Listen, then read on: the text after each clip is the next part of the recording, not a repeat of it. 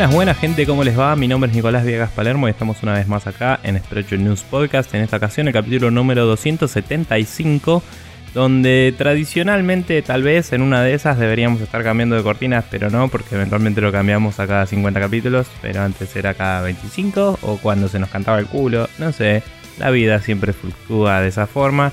Eh, estamos llegando a diciembre, hoy es un día húmedo como la reconcha de la lora y no la estaría pasando muy bien. Em, pero bueno, estamos acá con el señor Maximiliano Carrión. ¿Cómo estás, Maxi? Hola, sí, ¿qué tal? Eh, yo oficié hoy de día me cago en el planeta y cierro todo y prendo el aire acondicionado porque me chupan todo bien la pija eh, y procedí a hacer exactamente eso. Está bien, yo casi lo hago, pero resulta que mi aire acondicionado, aunque está instalado y todo, eh, no tiene bien habilitado un enchufe aparte, así que tengo que medio desenchufar mi tele y consolas para eso y quería jugar jueguitos, así que me valí del hecho de que en un dos ambientes puedo generar algo de corriente aire y dejé las ventanas abiertas y sentí como la humedad recorría toda mi superficie eh, capilar y la pasé muy mal durante un rato. Así que nada, esa tenemos. No fue una buena elección, pero tengo que vivir con las consecuencias. No iba a cambiar mucho porque está el día está hecho de agua hoy, pero eh, nada. No, no sería un día para salir a la vida y por no sé si por suerte, porque me juega en contra a la larga, pero hoy decidí no jugar al básquet una mierda para grabar con vos tranquilo y no tener que andar apurándome como un pelotudo como me suele pasar. Así que acá estamos, relajados, en nuestras eh, habitaciones computadorátiles respectivas. Vamos a encarar este podcast agradeciendo a la gente como por ejemplo el señor Neko Bakiani, Fede Gartenbach, Matías Paz, Seba Saga, Pairo de Persona No Se Cae y Jorge Peiret, entre otros varios que nos han comentado en Twitter, Facebook, etcétera. Y les agradecemos todo eso. Creo que también, ahora que lo pienso, había un par de comentarios que nos mandaron por chat directo a Facebook y no los estuve leyendo, no sé. Me parece. Sí, uno fue Rorro que nos mandó justamente la semana pasada, que andaba por las tierras alemánicas o las tierras donde la gente habla muy enojada y parece que estuviera enojada con uno eh, al cual ya le mandamos el saludo especial correspondiente. No sé si ya volvió o todavía sigue allá, pero si sigue allá, este, festejamos su, su alemaniosidad temporal. Y... ahí está. Y el otro mensaje era de César Braco que nos mandaba algo que está entre todas tus recomendaciones. Así que gracias, César. Eh, lo hemos visto porque la, internet explotó en colores cuando salió eso en particular y hablaremos de ello al final del programa. Te agradecemos. Una luz de recomendaciones. pasado. Sí. Eh, bueno, Maxi, ¿cómo hace la gente? No, mentira. Primero el comentario que tengo destacado para ti, básicamente. Que es. Eh, si scrolleo un poco para arriba de nuevo y lo encuentro, acá estamos. Eh, Matías Paz en Twitter dice: Quiero dejar la constancia que sigo atentamente la gira Yocotaril de Maxi. La paja por jugar a todos esos juegos es demasiado fuerte, así que agradezco que lo estén haciendo, que estén haciendo ese repaso minucioso. Eh, no sé por qué habla en plural, porque es 100% mérito tuyo, pero eh, quiero creer que mi interlocución ayuda a desambiguar alguna boludez cada tanto. Así que de nada, supongo. Eh, con respecto a eso, primero, de, nada, supongo, o algo por el estilo. Y mm, tense atentos porque no sé cuándo, pero en 2018 quizás eh, haya novedades al respecto. Primero porque quizá termine el Drakengard 3 y segundo porque ya vamos a hablar de eso en breves instantes y segundo porque eh, estoy pues, considerando seriamente suicidar mi cerebro comprándome el Drakengard 1 y jugándolo de vuelta. Así que eh, nada, esténse atentos, 2018 se viene con de todo, inclusive quizás con la muerte cerebral de uno de los conductores de este programa. Está bien. Eh, no que nuestros cerebros estuvieran muy vivos normalmente, así que bueno. Es más muerto que de costumbre, quizás. También tenés el comentario de Neko para compartir acá. El comentario de Neko dice: Siempre pienso que voy a comentar algo, pero termino escuchándolo mientras estoy en el subte y no me da para escribir y me olvido. Así que preparo este comentario por las dudas, aunque seguro me voy a olvidar de eh, aunque seguro me voy a olvidar también. Postdata, gracias por el tema de virus de la semana pasada, que no fue la semana pasada, fue la anterior, pero no importa, te perdonamos si te queremos igual. Eh, así que bueno, eh, como claramente deja en evidencia este mensaje, se olvidó. Está bien. Igual, técnicamente no fue la semana pasada cuando dejó el mensaje? Eh, mm, es una buena... Mm. Para pensar, no fue... Eh, ¿cómo hace la gente para comentarnos este tipo de cosas? Eh, para mandarnos mensajes y todos esos tipos de cosas, pueden, por ejemplo, usar por nuestro sitio oficial en Facebook, que es facebook.com barra News. Ahí nos pueden mandar, como por ejemplo hizo César Braco, como por ejemplo hizo también Rorro Cistaro. Nos pueden mandar un mensaje por inbox o también nos pueden escribir eh, a través de los posts que vamos haciendo durante toda la semana, ya sea el, el podcast propiamente dicho, que aparece todos los martes a las 0.30 horas, o también a través de las distintas noticias que vamos subiendo a lo largo de la semana y después algunas las comentamos acá en el podcast. Otra vía de contacto es arroba News, donde ahora con el doble de caracteres, con 280, ustedes teóricamente podrían armarse un párrafo eh, explicativo y mandarlo hacia nosotros y contener toda la información necesaria para que nosotros hagamos algo o no al respecto. Y la última vía de contacto, que es usualmente donde siempre les decimos que manden los feedback por ahí más extensos, donde ustedes quieran proponer algún tema o quieran explayarse sobre el tema ese que están proponiendo, en expressionnews.gmail.com, que es nuestro correo electrónico, ahí pueden eh, mandarnos todo tipo de mensajes así como kilométricos y bíblicos para que sean leídos y en caso de que ustedes especifiquen, no ser leídos al aire y simplemente ser disfrutados por nosotros en la privacidad de nuestras respectivas casillas de correo.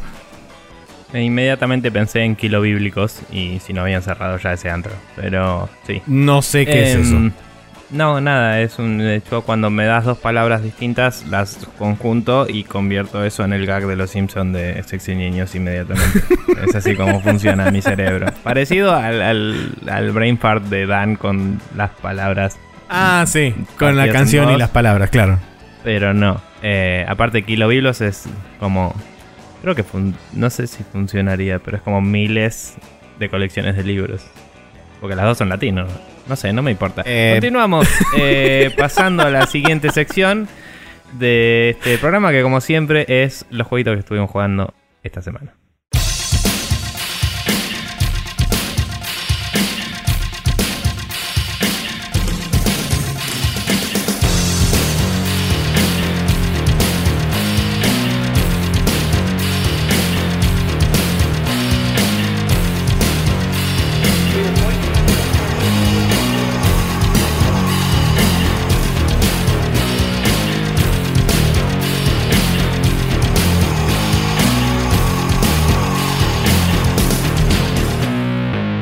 Estamos de vuelta acá en el Now Loading o lo que estamos jugando esta semana para hablar de varias cosas. Eh, tres juegos y un poco de conversación eh, anexa a una de ellos. Sí, yo creo que eh, nos conviene arrancar por lo nuevo, lo, mejor, lo más bonito y lo más lindo. Así que a vos te llegó la Xbox One X y procediste a desempaquetarla, enchufarla y sufrir todo el Super TV Channel en tu cara. Eh, sí, después de una larga instalación Pero bueno. sí. Bien, eh, me llegó la Xbox One X, eh, me llegó el día ayer viernes, justo era la despedida de un amigo del laburo, así que la estuve acarreando por toda la ciudad un toque. Eh, pesa un huevo, de, pedo tenía una, una, bolsa en la que entraba la caja entera, lo cual fue bastante casualidad y copado. Em, cuestión que eh, cuando llegué a casa a las mm, diez y pico de la noche, ponele. Eh, mentira, más tirando once y pico. Em, llegué, me pegué una ducha, no sé qué. Eventualmente conecté todo y eh, la aprendí a ver qué onda.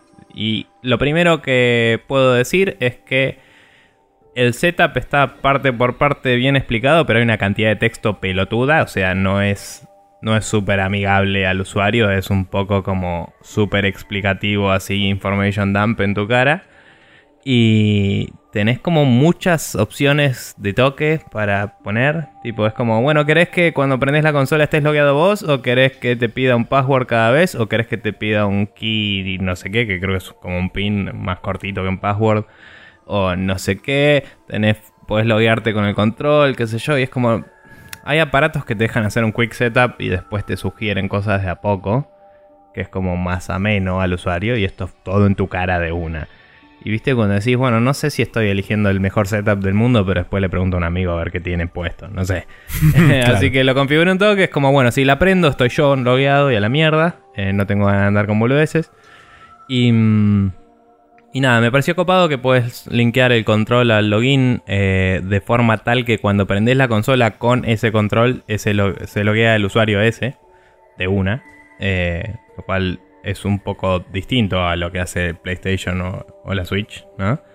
Eh, y eso me pareció interesante. O sea, si vos vinieras con tu control, creo que puedo atar tu control a tu cuenta y podrías loguearte en mi Xbox. Claro. ¿Me entendés? Eso me parece copado. Eh, el control viene con pilas, no viene con la batería recargable puesta, lo cual me parece un poco una poronga. y no viene con cable USB. Así que usé uno de mis miles de cables USB para conectarlo a la consola para sincronizar. Porque no hay otra forma de sincronizar el control, lo cual es medio raro. O no encontré, por ahí hay un Discovery Mode, whatever. Pero si había, estaba oculto atrás de algún menú que anda a saber cómo entrar sin control. Pero bueno. eh, Nada, hay una app que te sirve de control remoto para celular. Entonces, cuando estás instalando, te dice si querés, mientras está instalando el update, o sea, la consola se pone a actualizar. Si está conectada a internet, no te deja seguir si no actualizas. Eh, supongo que si no, puedes usarla offline. Pero bueno. Em, mientras actualizaba, me decía si querés terminar tu setup en el celular. Entonces me metí al celular, me bajé la app, configuré mi cuenta, digamos. Y cuando se terminó de instalar la Play, la Play, la, Xbox, em, lo único que hice fue meter un key que aparecía en la Xbox en el celular y la app configuró el resto, que yo ya había seteado. Y es como listo, ya está. Y ahora entras al menú. El menú es una patada en la pija, inentendible. total y absolutamente inentendible. Nunca había algo más antiintuitivo en la vida. Em, después de un toque de uso fue como, bueno, acá está esto, acá está aquello. Lo comprendo, no sé si lo entiendo, digamos. Soy capaz de navegarlo, no, soy capaz de entender la lógica detrás de él.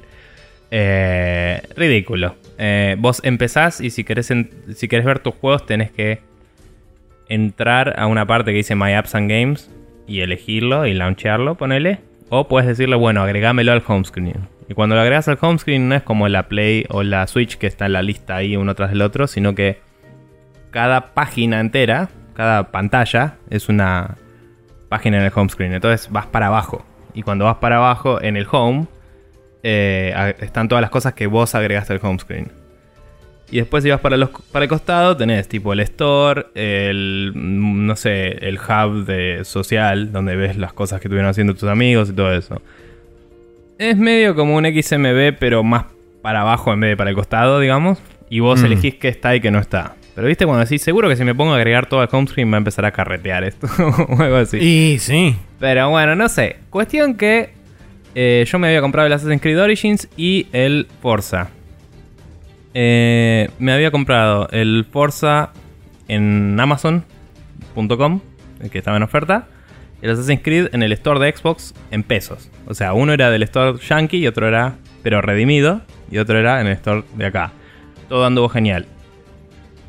Punto aparte, hoy, después de todo esto, que voy a seguir contando igual, eh, me quise comprar el cosa, el Red Dead Redemption de 360, retrocompatible, sí. Yupi.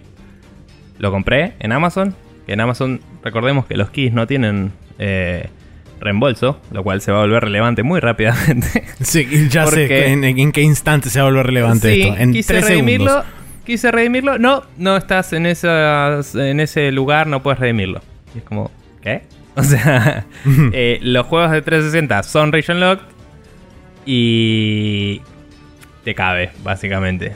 O sea, tendría que tener uno de España porque la región de Argentina no la toma o no lo tiene de alguna forma y no me dejaba usar ese key ahí y aún cambiando la región de Estados Unidos y todo como que no me dejaba y eso que decía que era lo que tenía que hacer me decía si cambias la región esto andaría las bolas no anda eh, no sé Guillo Leos le pregunté que tiene Xbox él y me dijo que él lo había podido comprar acá le dije bueno mira eh, cuando puedas me, me ayudas un poco y, veo si lo puedo comprar de nuevo, supongo. Pero básicamente tengo un Key Yankee de Red Dead Redemption, si alguien lo quiere, lo podemos tramitar.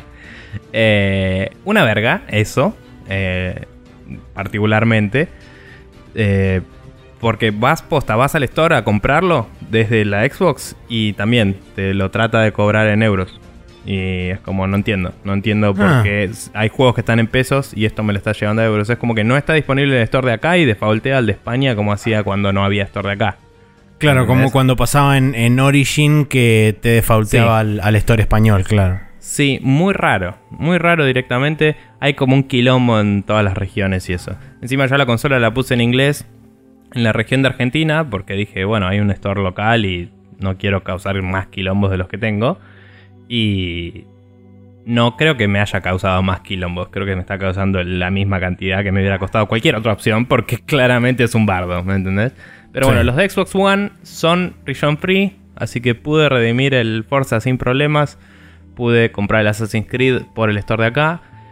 Y además me vino con un mes de Game Pass gratis que pensaba eventualmente contratarlo. Dije, bueno, lo meto ahora y veo que hay en el Game Pass. Así que me puse a bajar el y también con, una, con un mes de Gold, ¿no? Sí, que yo ya había contratado Gold para sacar más barato el Assassin's Creed. Así que medio como que ponele que perdí 15 días de Gold o 10 días de Gold. Los gané de vuelta con esto, ponele. Entonces es como bueno, bla. Cuestión que em, me instalé, me dejé instalando anoche el, el Forza que pesa 93 GB. El Assassin's Creed Origins que pesa 43 el Gears of War 1 Remaster Whatever, que pesa, no sé, N, debe pesar 30, 40 gigas. En PC creo que ese pesaba 80 y pico, una cosa así. Ah, puede ser, porque creo que tiene assets de Xbox One. Eh, así que puede ser.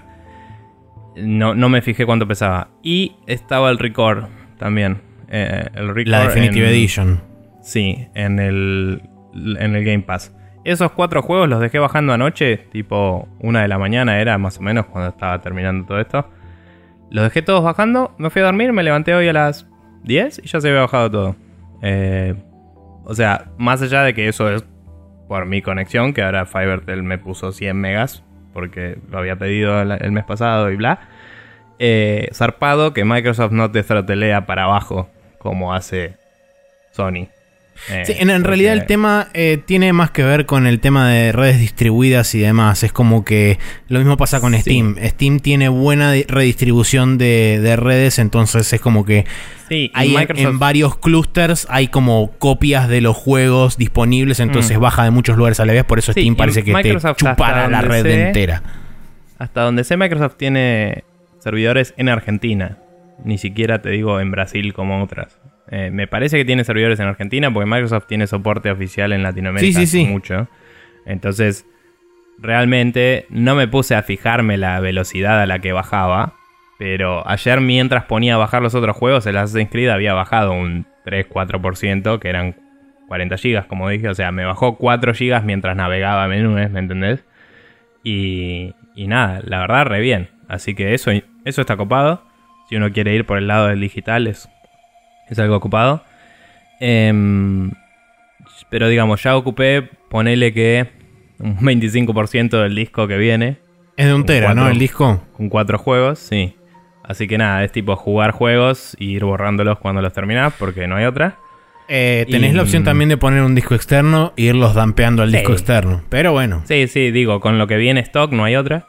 Sí, obvio. Y bueno, cuestión que eh, para cerrar la opinión de la Xbox, eh, el hardware está muy bueno, la consola la agarrás y es maciza, así, tipo, está hecha de gráficos, no sé, está hecha de, poder de proceso y cosas, ¿no?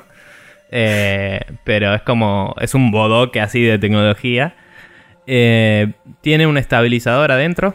De hecho, te sugieren que no la conectes a una cosa estabilizada, a una o a un eh, estabilizador o a una zapatilla estabilizada porque te dicen que probablemente no encienda. Lo tenés que enchufar derecho a la pared.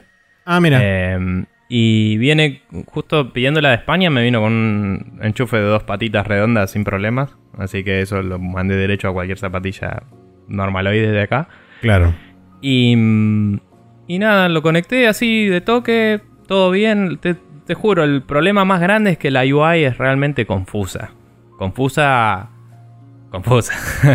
Eh, vos, en su momento usaste la Xbox 360 y estoy seguro de que tenés una mínima idea de lo que estoy hablando.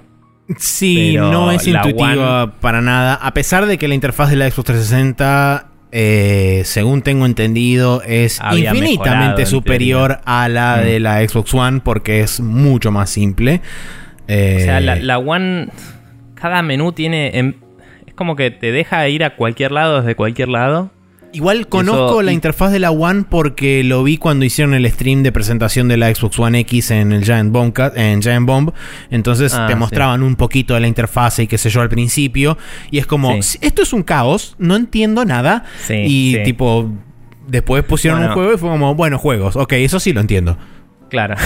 bueno, nada, eso. O sea, es como que en realidad, digamos, ya lo entendí, pero es súper engorroso y te da demasiadas opciones en todos lados. No es, no es contextual, ¿viste? O sea, hoy me fijaba, dije, bueno, para, ¿cómo hago para sacar un screenshot? Onda, estaba en un momento queriendo sacar un screenshot del juego que ahora vamos a hablar. Y dije, bueno, aprieto el. Ponerle menú como mierda se llame, que son tres linitas. El hamburger menu, como le dicen los web designers. Apreté ahí y abrió el menú. El juego en ese momento no se pausó porque era una cinemática. Si estás en el juego se pausa, pero en ese momento no se pausó y dije, ah, qué garcha. O sea, si quieres sacar un screenshot de una cinemática, caga apurarte. Porque cuando abrís eso te dice, la Y saca screenshot.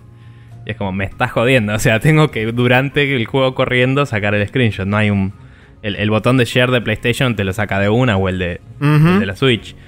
Pareció medio pelotudo, qué sé yo. Podría meter en el caché, digamos, eh, el snapshot de cuando apretaste el menú y, que si apretas una tecla te guarde ese screenshot.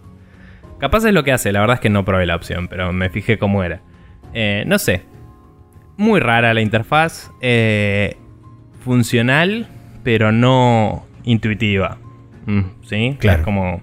Y debo decir que en el Forza, del cual vamos a hablar ahora, si abrís el menú mientras está el juego, tironea porque el juego es como que está súper optimizado y es pesado. Eh, pero bueno. Forza. Eh, fue lo primero que jugué en la consola. Eh, de hecho fue lo único que jugué en la consola por ahora. Em, porque dije, si me pongo a jugar Assassin's Creed que tiene historia y eso, no voy a llegar a nada potencialmente interesante antes del podcast, así que voy a jugar carreritas, dije.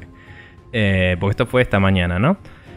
cuestión que abro el juego, eh, video de introducción que creo que se ha visto en, alguna de tres y eso es tipo una minita hablando del Forza y un corredor así caminando y todo. Tipo, cada corredor tiene una historia que contar y no sé qué. Eh, en inglés, pero bla, me da paja. Em, y nada, eh, ya viendo el video de intro que te das cuenta de que no está pre-renderizado, decís, ok, estamos hablando de gráficos zarpados. Pero Estamos hablando de que está hecho de gráficos. Claro, en momentos en que cambiaba de una toma a otra, a veces tironeaba un cachín porque tenía que cargar algo, ¿viste?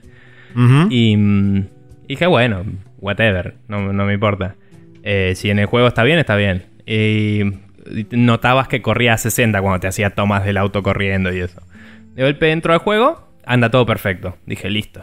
Ya, eh, ya está, vamos a jugar carreritas los menús del juego y eso también medio abrumadores.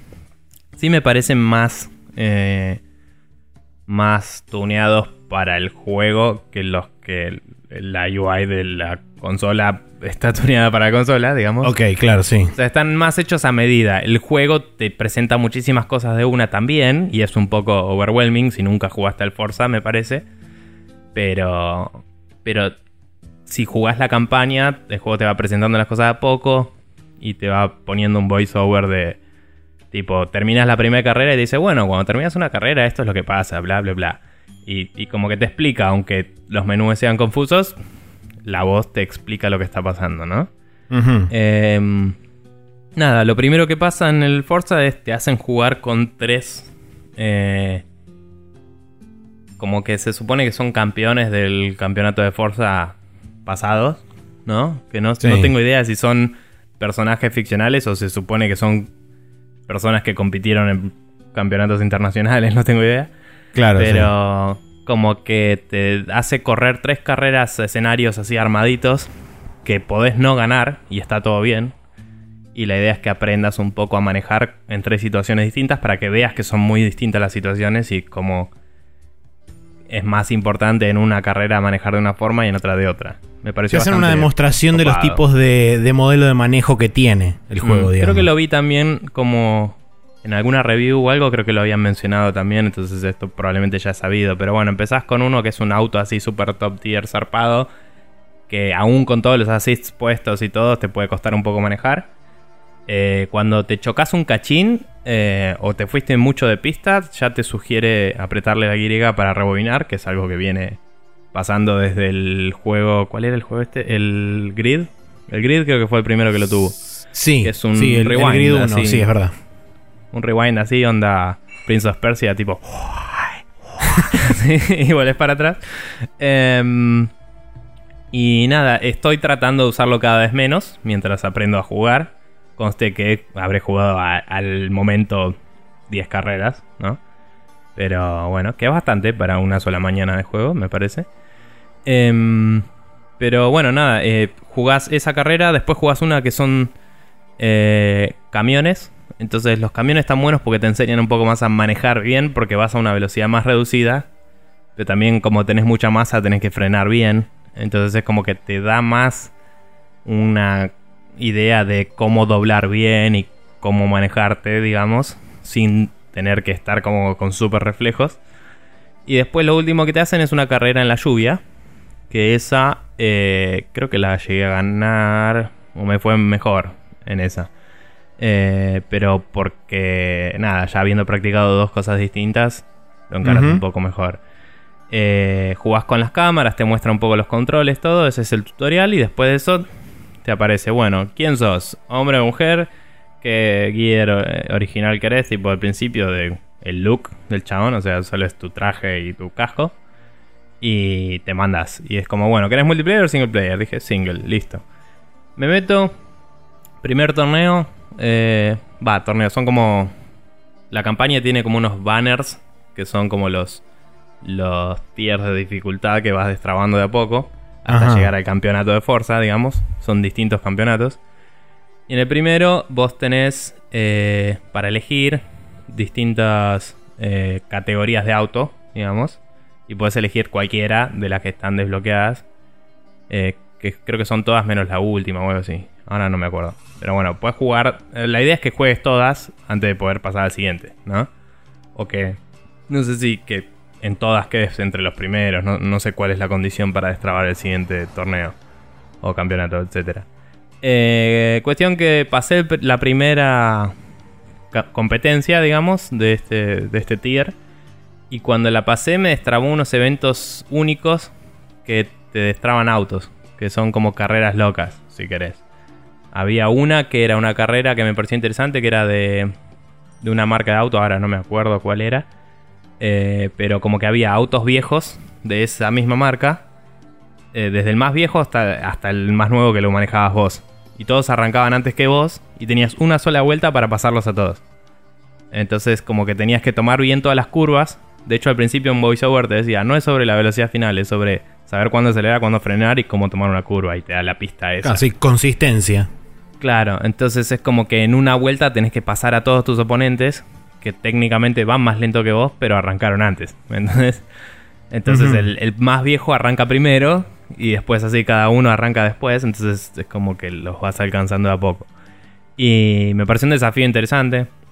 Había otro que era Pregunta, ¿la inteligencia artificial de, los, eh, de los oponentes en promedio es más o menos idónea o simplemente andan por la línea óptima de la pista y frenan en el lugar óptimo y hacen todo medio robotito? Em, en estos eventos en particular, me parece que deben estar más scripteados y o tuneados. Eh, Solo jugué este evento y eh, otro que, era, que no era una carrera en realidad, que era de Top Gear, ¿viste el programa Top Gear? Era como un evento Top Gear de golpear los pins con una limusina. y tenías que ir chocando pins como si fuera bolos y si bajabas una cierta cantidad ganabas. Y eso te destraba la limusina para correr. el ganar el otro, la otra carrera me destrabó ese auto para correr.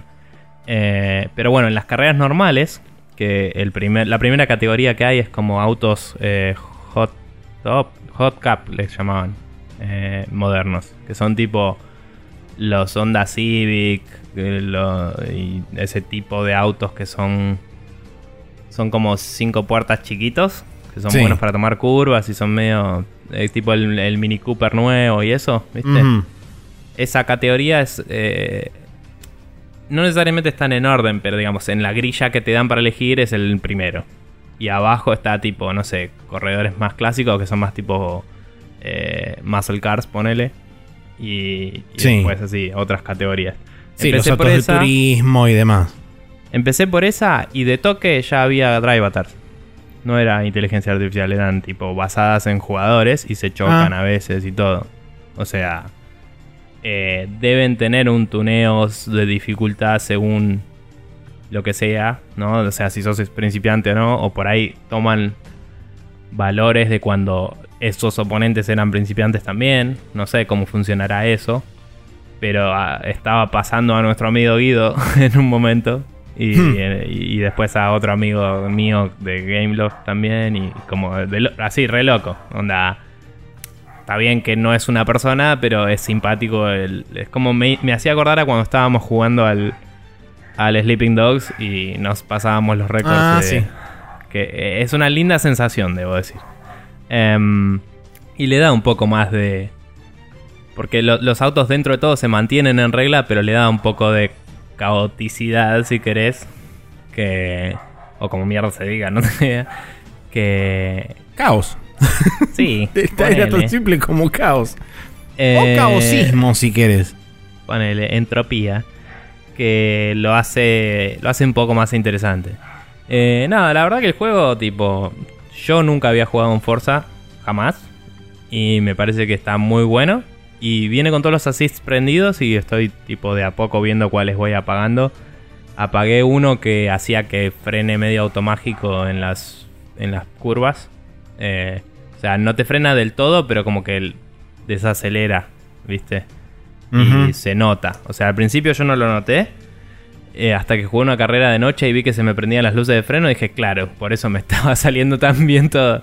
Y lo apagué y lo apagué y de golpe me costaba mucho más, pero me ajusté muy rápido. O sea, el juego realmente tiene los controles súper tuneados a un nivel increíble y, se puede hacer con distintas cosas, ¿no? Lo cambias de ese nivel de yo te ayudo a frenar a freno asistido que no es no es algo del juego, sino de, la vida real de los frenos asistidos de los sí, es un, es un sistema que lo que hace es básicamente eh, emparejar la frenada en las cuatro ruedas y demás. Sí, sí, sí. Y que lo puedes apagar si querés. Pero debe ser suicida, porque creo que en las carreras se usa eso, porque es medio suicida no usarlo. Pero bueno. Hay algunas categorías que sí, em, otras que no, pero sí. Puede ser. Eh, cuestión que nada, entonces pasé a usar ese tipo de freno. Y estoy pensando en sacarle. ¿Tiene la línea guía esa que te dice cuándo acelerar y cuándo frenar? Sí. Eh, la línea de curva. Sí, y en el medio hay como un color amarillo que creo que significa medio si desaceleras acá estás bien. Eh, hay una opción para ponerle que solo te avise cuándo frenar. Entonces, si vos estás yendo muy rápido, para el área en la que estás te va a poner líneas rojas, pero si no, no te dice nada. Probablemente ponga eso para empezar a jugar más sin nada, ¿no? Eh, igual no me parece mal, o sea, el juego está tuneado de una forma que te sirve empezar con todos los assists prendidos hasta que lo agarras y después vas viendo que te gusta pagar. Eh, está bueno. Y, no parece tener mucha penalización por cagarla como por ahí insinuaban que el nuevo Gran Turismo Sport tenía, ¿no? De que tenés que tener esta caballerosidad del manejo, ¿no? De, ¿Cómo ah, era que decían? El sportsmanship. Sí, era, era eso, la caballerosidad en el manejo y bla, que, está bien, o sea, está bueno que un juego trate de impartirte las reglas reales de un juego de carrera. Digamos, entre comillas, fair play dentro de una sí, carrera. Pero decían que la campaña de por sí no lo respetaba, entonces era medio forro eso. Como que los bots no lo respetaban, entonces era como medio. No estaba bien hecho. Entonces acá es más. No es arcade, pero no hay una penalización grave más allá de perdiste tiempo. Si quieres correr bien, vas a tener que hacerlo bien. Claro. Em, y nada, la verdad me, me re gustó. Eh, yo sé que hay quilombo con ah, las loot boxes, qué sé yo. Pero como juego de carrera me parece que está zarpado. Y me parece que a la gente que lo decepcionó fue porque viene jugando todos los Forza y es más de lo mismo. Y no, por ahí, por lo que escuché, digo. Eh, es más de lo mismo sin excederse demasiado, aparentemente. Eh, a mí, como primer Forza, me está gustando mucho. Se ve increíble, corre súper bien. Tipo, la cancha mojada tiene el mejor asfalto mojado de los gráficos de la vida. Y te dan ganas de sacar screenshots a cada rato. Em, si tan solo hubiera existiera un sistema más simple para poder hacerlo. Bueno, en, el gameplay, como decía, si apretas el menú, se pausa. Así que ah, no podés. Eh, pero, pero por ahí en un juego de carreras estaría mejor que no interrumpiera y que pudieras spamear screenshots y después te fijas si alguno salió bien. Porque pausar y resumir un juego de carreras es medio polémico, ¿no? Siempre. Em, y nada, la verdad me está gustando Zarpado. Eh, y después probaré el Assassin's Creed y los otros juegos. Eh, y creo que tenía una cosita más para decir. Y no me acuerdo. Eh, nada, los autos se van desbloqueando de a poco. Tenés que sí o sí tener una cierta cantidad de un tier para poder pasar al siguiente. Todo el juego se destraba medio así. Como tenés que cumplir una cantidad de cosas arbitraria para pasar al siguiente. Eh, y eso en algunos casos es un poco más envolante que el otro. Como que te sentís obligado a tener contenido que por ahí no te interesa. Por ahí no, no querés ese auto, pero te suma puntos que te sirven para destrabar los siguientes. Y eso es medio molesto para algunos. A mí que lo estoy descubriendo de cero el juego, me parece que me incentiva a probar más cosas. Pero entiendo cómo a algunos les puede molestar. Mm. Em, y nada. Eh, Xbox One X está zarpada. Eh, me gustaría que venga con batería el control. Bien. Y, con una UI decente, pero no es el caso. Así está el país. Eh, ah, y sin confusiones de región y compra y etcétera. Eh, me gasté 30 dólares en el Red de Redemption al pedo. Y me quiero cortar un toque la pija. Pero así está la vida. Bueno. Vos, eh, Maxi. sí. Contame cosas mientras tomo agua que me muero. Sí, está bien. Yo llegué hasta la final de la última branch del Drakengard 3. Eh, voy a explicar brevemente qué es esto de las branches, porque básicamente lo que sucede es que el juego tiene una, digamos, una línea narrativa troncal, que es el primer final, o se considera el final A.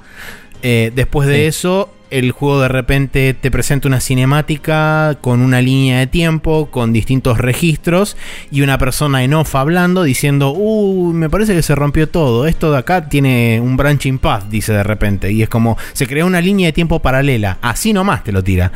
Y es como, bueno, y arranca, arranca una línea de tiempo paralela, pero que comparte ciertos, este, ciertas cosas en común con la línea, digamos, troncal de tiempo dentro del juego. Entonces vos arrancás una línea paralela, que ese es el final B. Una vez que haces eso, se crea otro branch más y crea la, la línea troncal del branch C. Y después, el final, digamos, entre comillas, verdadero, es una última sección dentro de la, dentro de la rama principal, de lo que sería el final A hay un segundo final que es el verdadero final, el final D, que es donde estoy ahora. Eh, sumado a eso también hay lo que se llaman este, Lost Chapters, que son como puentes narrativos que jugás después de desbloquear finales A, B y C, que están desperdigados a lo largo de todo el mapa narrativo del juego, o sea, a lo largo tanto de la línea principal como de las dos branches que se abrieron para contarte los dos, digamos, finales secundarios. Eh, mm. No voy a explayarme demasiado en lo que es historia porque tendría que contar muchas cosas. Y primero no hay tiempo y segundo sería súper spoilero. Así que solamente me voy a limitar a decir que eh, hace cosas muy locas eh, en, esas, en esas líneas narrativas. Y se mete en la psiquis de los personajes de formas bastante interesantes. Eh, que al principio uno medio como que eh, automáticamente cuando, cuando empieza el juego es medio como que los, reduce un segundo o tercer plano a muchos personajes porque es como que son medio one trick pony el hecho de que tienen una característica personal que es básicamente su... Eh, a ver... ¿cómo le puedo decir? Su perversión o su eh, fetiche.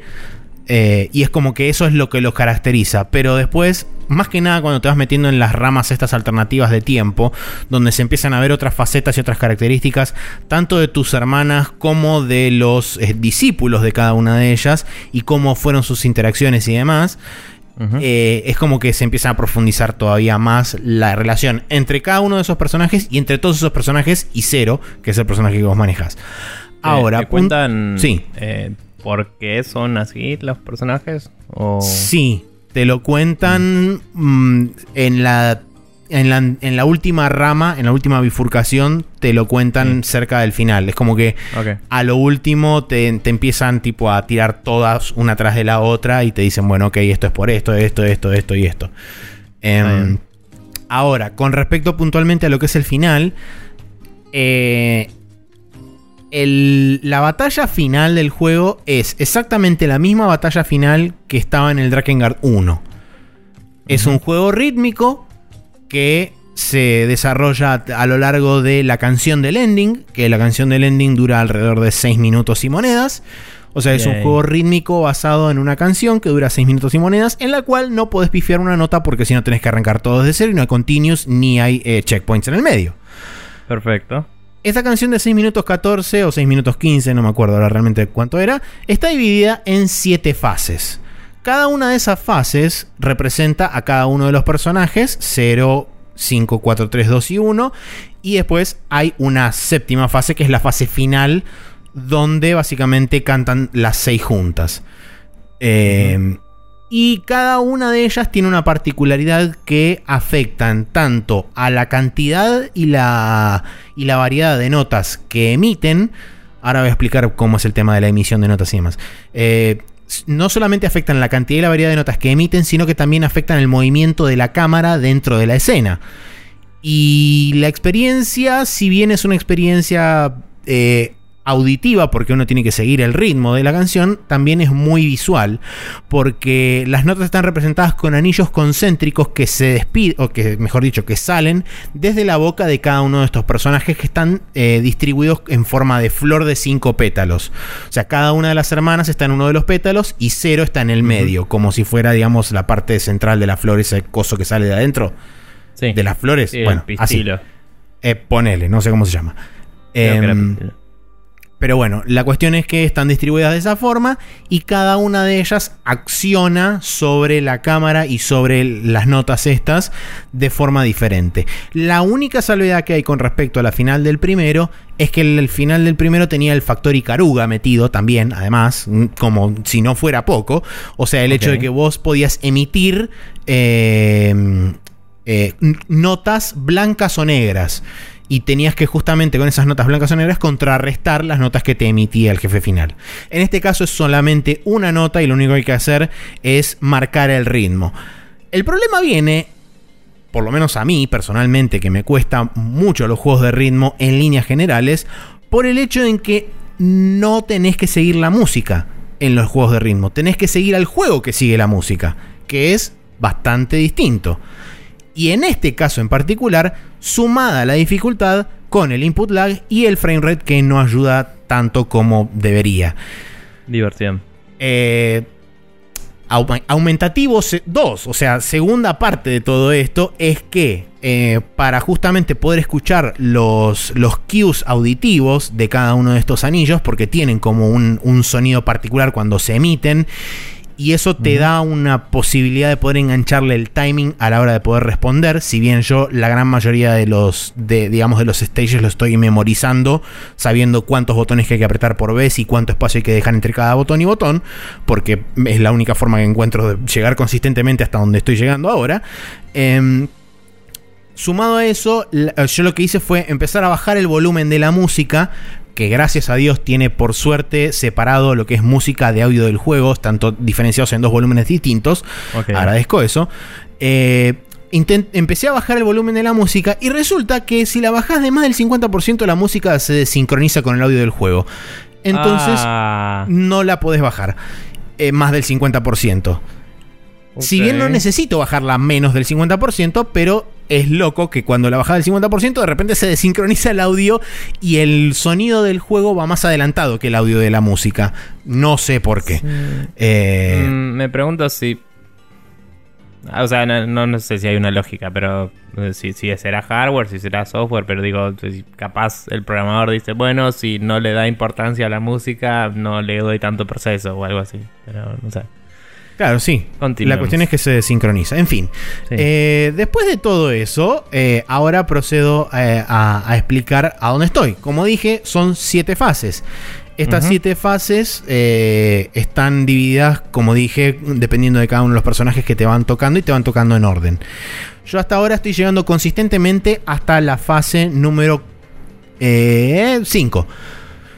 que es, digamos, donde el juego o mejor dicho, donde la final pega un salto de dificultad notable, porque ¿qué sucede? A partir de la quinta fase y en la sexta y la séptima te mandan o muchas notas en muy poco tiempo o te mandan sets de notas que son casi pegadas con una diferencia no muy grande. O sea, eh, por, poner un ejemplo, hay un momento en que te mandan 8 notas seguidas en el lapso de ponerle un segundo. Y es como, ¡ah! Y si malleas, el tema es que si malleas, muy probablemente el juego no te tome un input y eh, justamente una de las ondas esas te atraviese a vos, te mate y tengas que empezar todo de vuelta. Eh, como me ha pasado más de una vez.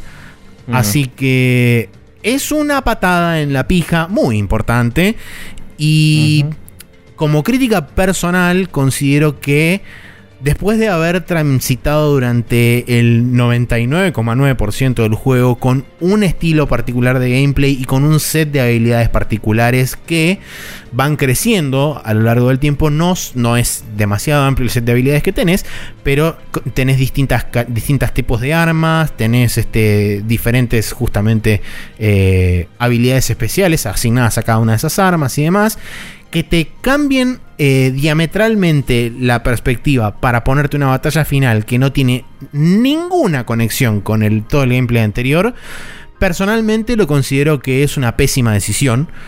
Porque...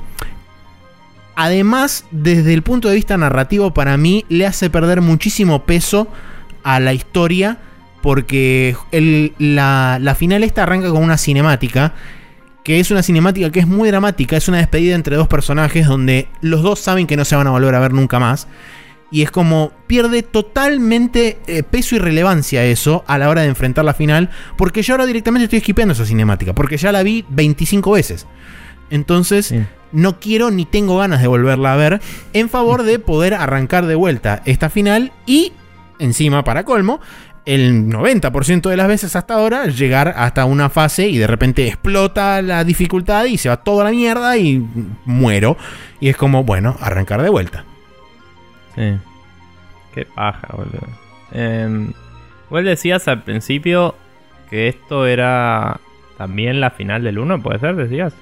Eh, no o sea, no es digamos, la final, sino que es el sistema, el mismo sistema, el mismo tipo de batalla que la final.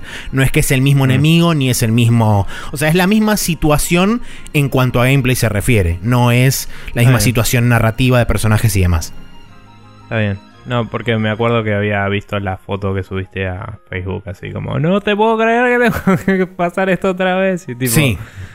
Y dije, bueno, capaz que justo ataban narrativamente todo y era re loco y también era un pijazo, pero bueno. De hecho, lo que pasó fue que eh, mientras estaba jugando, cuando llegué a esa parte y apareció la, flor y todo lo demás, fue como, ok, no. Le, tipo, apreté Start, Abort Mission y cerré, apagué todo, cerré, apagué la Play y me fui. En ese, e, ese, mismo día, cuando llegué a la final, no la jugué. Lo arranqué el día la siguiente. puerta, tapé las ventanas. Prendí fuego a la casa. Prendí fuego a la casa y me fui corriendo. No, no, no, no, no. Y me fui. Claro. y ahí es cuando me fui a Alemania a vivir. Bueno. Eh, nada. Yay. Ojalá que puedas pasarlo algún día o no. Y no te arrepientas. Sí, eh, por el momento, eh, según me informan a través de la cucaracha vía satélite, tengo hasta la semana que viene que llega el Xenoblade y el día que llegue el Xenoblade, haya o no pasado la final, se va a la puta que la parió y pongo el Xenoblade y se va toda la mierda.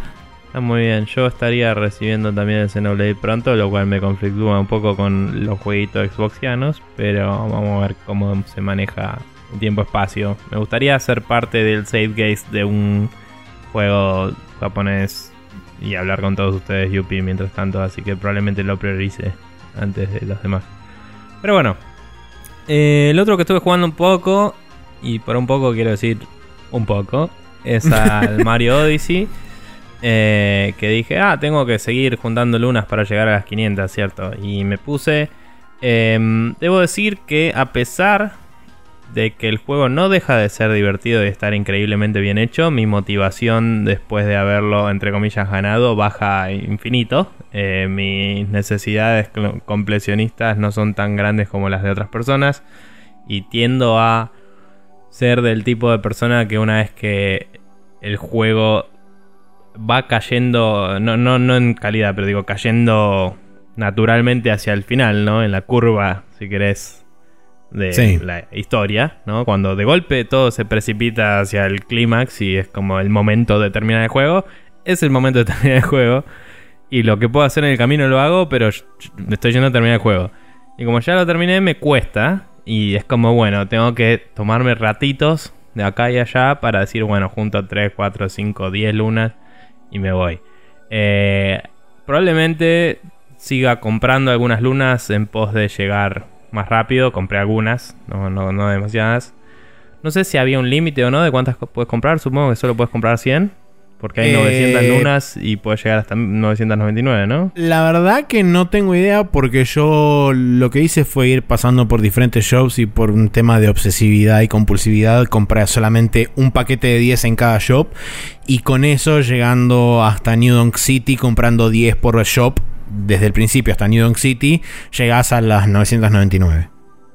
Eh, Pero no sé si puedes seguir comprando, ponerle 50 en un lugar y tres en otro, no sé cómo es la cosa. Bueno, en realidad, eh, después de la final, todas las lunas son multicolor, no, no son... Sí. No sé si lo notaste, o sea, es lo mismo donde obtenés cada luna. Lo importante es tener cantidad de lunas al, final. Entonces, técnicamente, o sea, digamos, puedes comprar todas en un solo lugar. Entre comillas, obligatorias son 900. Después, si vos compras las 99 restantes, es que tenés el, mm. entre comillas, secreto final que está mm. en un lugar del mundo. Sí, eh, nada, mi plan es llegar a las 500 para ver el último nivel. Em, y para eso estoy haciendo como un segundo run por los niveles, pero no gastándome en sacar absolutamente todo, sino agarrando las que me parecen que están accesibles, digamos. Y eh, nada, entonces voy a ir un poco despacito, me parece, pero bueno, de cuando puedo voy siguiéndolo. Y mm, voy recién unas 360 creo, porque yo pensaba que iba a 300 y pico y iba a 200 y pico. O sea, hice bastantes de una, pero claro. nada. Tengo que y sí, cuando, sobre todo después de terminar el juego, cuando abrís los bloques locos, es como que mm. te agrega bastantes lunas y esas lunas te aparecen ya marcadas en el mapa y es como bastante más fácil poder traquearlas. Está bien que una cosa es llegar hasta el lugar donde te indica el mapa que están y otra cosa es ver cómo chota las agarras. Pero bueno. Hay. No, no te digo me molesta, pero me resultan muy difíciles y a un nivel tedioso las partes de usar las flores que te propelen a lo loco para adelante. Las flores que te dan jets. Ah, sí, las Turbo Flowers, sí, sí. Sí, eh, me ponen bastante del culo. O sea, es que Mario se pone bastante caótico cuando tenés esas flores encima. Sí, es que me molesta un poco, más allá de que sea la intención o no, lo que sea, me molesta un poco la pérdida de control de al tener esas flores, porque me parece que va muy en contra de todo el juego, que el juego es tipo, tenés un control súper absoluto de todos los movimientos de Mario y en el momento en el que, no sé, enderezarte un cachito ya te llega a doblar zarpado e irte a la mierda, me molesta bastante. Em, más allá de que también va en contra de la física porque es más difícil doblar cuando vas rápido, pero no importa. Em, nada, es como que hice una de esas hace poco y veía exactamente dónde agarrar la segunda luna y no podía. Y me morí un montón de veces. Y en una eh, era la llavecita, ¿viste la llavecita que te abre el bloque donde sale la luna? Sí. En algunos lugares. Y en un momento la agarré, pero me morí antes de que reproduzca la animación. Entonces no la pude agarrar. Porque si vos la abrís, ya está. Después podés morirte y la agarrás. Sí, es verdad. Pero la animación no se reprodujo y me recontra caliente con el juego. y que a la mierda. Y lo terminé así de una y dejé pasar esa luna. Entonces hay algunas lunas que me estoy perdiendo por cosas así. Y no, no te digo que sean particularmente injustas. Pero ahí es donde te das cuenta de que la parte realmente diseñada y súper bien tuneada del juego es la historia principal y es lo que me está desmotivando a hacerlo secundario. No digo que ninguna sea interesante, pero digo, no está al mismo nivel. Eh, no, notas mucho más que es tipo, bueno, la estrella, eh, digo, la luna de seguir al perrito, la luna de tal cosa. Es como que son mucho más tres o cuatro tipos de lunas que hay en cada mapa y no son la, descubrí el secreto de tal lugar y resolver esta situación. Yo creo que, radica más... Me parece a mí que radica más en el hecho que eh, el juego está pensado para que la gran mayoría de su público, que incluye gente de relativa corta edad, pueda por lo menos terminar la historia. Después todo lo que viene después, o lo que son las lunas más ocultas, o las lunas que son. que requieren más, más manejo técnico de los controles de Mario, como por ejemplo, en particular, las carreras de los Trupas, algunas lunas que son. que están puestas en lugares medio como inaccesibles, salvo que tengas controles particulares con los movimientos avanzados de Mario y demás. Esas me parece que están dedicadas justamente al segundo target del juego, que es gente por ahí que. que quiere un, reto mayor más allá del simplemente pasar por la historia y chau. Está bien, pero digo, en ese juego que a mí me gusta tanto, eh, me veo cumpliendo con más retos y cosas, pero mm, las lunas me parecen más eh, repetitivas y poco interesantes. O sea, el desafío puede estar a nivel técnico, pero no está esa sensación de descubrimiento y exploración y... Eh, uh, mira lo que encontré acá cuando doblé para este lado en vez de para este lado que hay durante la mayor parte del juego. ¿Entendés? O sea, es más como un chequear cosas en una lista y menos sobre descubrir el mundo mágico de Mario. Tal vez porque ya pasé por todos los niveles una vez y técnicamente más o menos ya los recorrí todos. Pero también porque no son tantas cosas hechas a medida y eso, sino que, como decía, es como, bueno, la carrera de la tortuga de este nivel. Está bien, obviamente está armada para este nivel, pero ya jugué cinco carreras de tortuga, ya sé lo que es esta, esta luna. No está haciendo algo nuevo, está haciendo algo que ya me pudrió. y, y eso digo, o sea, es un desafío, es interesante, pero es menos interesante que en la historia principal que cada luna es única, ¿me entendés? Eh, o hasta cierto, hasta cierto punto única, o sea, es como... Eh, ya no depende del diseño de nivel, sino que ya es un, un tipo de luna en este nivel. Y eso me la baja un poco. Eh, dicho todo eso, todavía no hice el segundo, el segundo mundo después de ganar ni el tercero, que sería el último, que es el que tengo que destrabar todavía. Entonces, pasando por todos los niveles, voy a llegar ahí. Ese lo tengo que hacer todo y probablemente sea interesante porque no lo conozco. Y después haré el último, que ya veo que me la voy a dar contra la pared un rato hasta que lo logre pasar, porque dicen que es una pata en la pija. Eh, y de hecho, el primer mundo después de ganar, eh, todavía me quedan algunas cosas por hacer. Así que ese va a ser un poco divertido también todavía. Pero no sé si se entendió lo que quise decir. Pero básicamente digo que. Eh, si viste algo. Ah, no sé si lo viste. Bueno, si. O sea, de los tres mundos que te desbloquean, solamente hiciste uno. No, no, no, pero fuera de eso, digo, para cerrar todo lo que estoy ah. queriendo decir, digo, viendo a los de Giant Bomb jugar al Mario Sunshine, me está pasando un poco lo que les pasa a ellos de tengo una lista de Sunshines para agarrar y son todos los mismos Sunshine que en otro lado. O sea, ya hicieron todos los que son de la historia, ¿me entendés? Y es como, es como, ah, cierto, faltan las 100 moneditas, ah, faltan las 8 monedas rojas, ah, faltan las 10 monedas azules. Y es como, cuando ya sabes lo que estás teniendo que tachar de la lista, la, la sensación de descubrimiento y aventura se pierde un poco. Eh, que también es lo que me pasó al final del Zelda, ¿no? Era como, bueno, no voy a agarrar 900 Korok te vas a cagar. O sea, inmediatamente. ¿Qué carajo le pasa a Nintendo con los números de tres cifras, boludo? O sea, 999 lunas, 900 Korok o sea, aflojen un toque. Y bueno, man, qué sé yo. Eh, pero nada. Em, eso, igual lo disfruto, igual es algo lindo para volver cada tanto y, hacer algo y, saltar un rato y divertirse. Y me hace sentir un poco más grosso, como decía, volver a un nivel que ya estuve y teniendo mejor conocimiento de los controles y todo, eh, poder, no estoy flasheando speedrun, pero poder pasar por zonas que antes me costaba un poco navegar haciendo algún salto y pirueta loca y decir, mira cómo te salteo todo, anda a cagar. Y me parece copado, digamos. Em, pero bueno. Bien. Eh, esos fueron los juegos que estuvimos jugando esta semana. Eh, la semana que viene seguramente habrá bastante más. Y eh, vamos a pasar al Rapid Fire, donde hablaremos un poco de las noticias de esta semana, que son poquitas.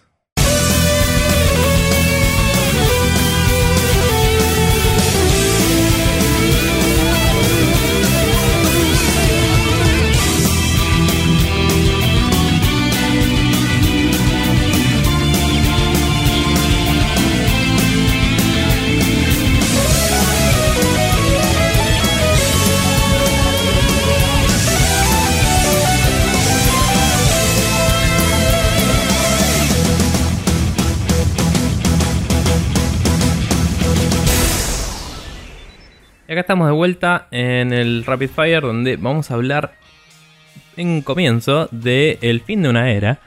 Eh, porque se cierran finalmente, según parece, eh, los servidores de Demon Souls el 28 de febrero en Japón. Y no sé cuándo Atlus ya dijo que los de Estados el Unidos. El mismo día. Es a nivel global. Eh, una tristeza importante eh, por, por otro lado, mi cerebro se puso a especular de si no implicaría tal vez un eventual remaster, considerando que siguen, lo curioso siguen exprimiendo cada centavo de los Souls, Sí, lo curioso justamente es que mucha gente apuntaba a eso por el tipo de anuncio que era, porque son eh, los servers a nivel global y son los servers están manejados en cada región por una empresa diferente.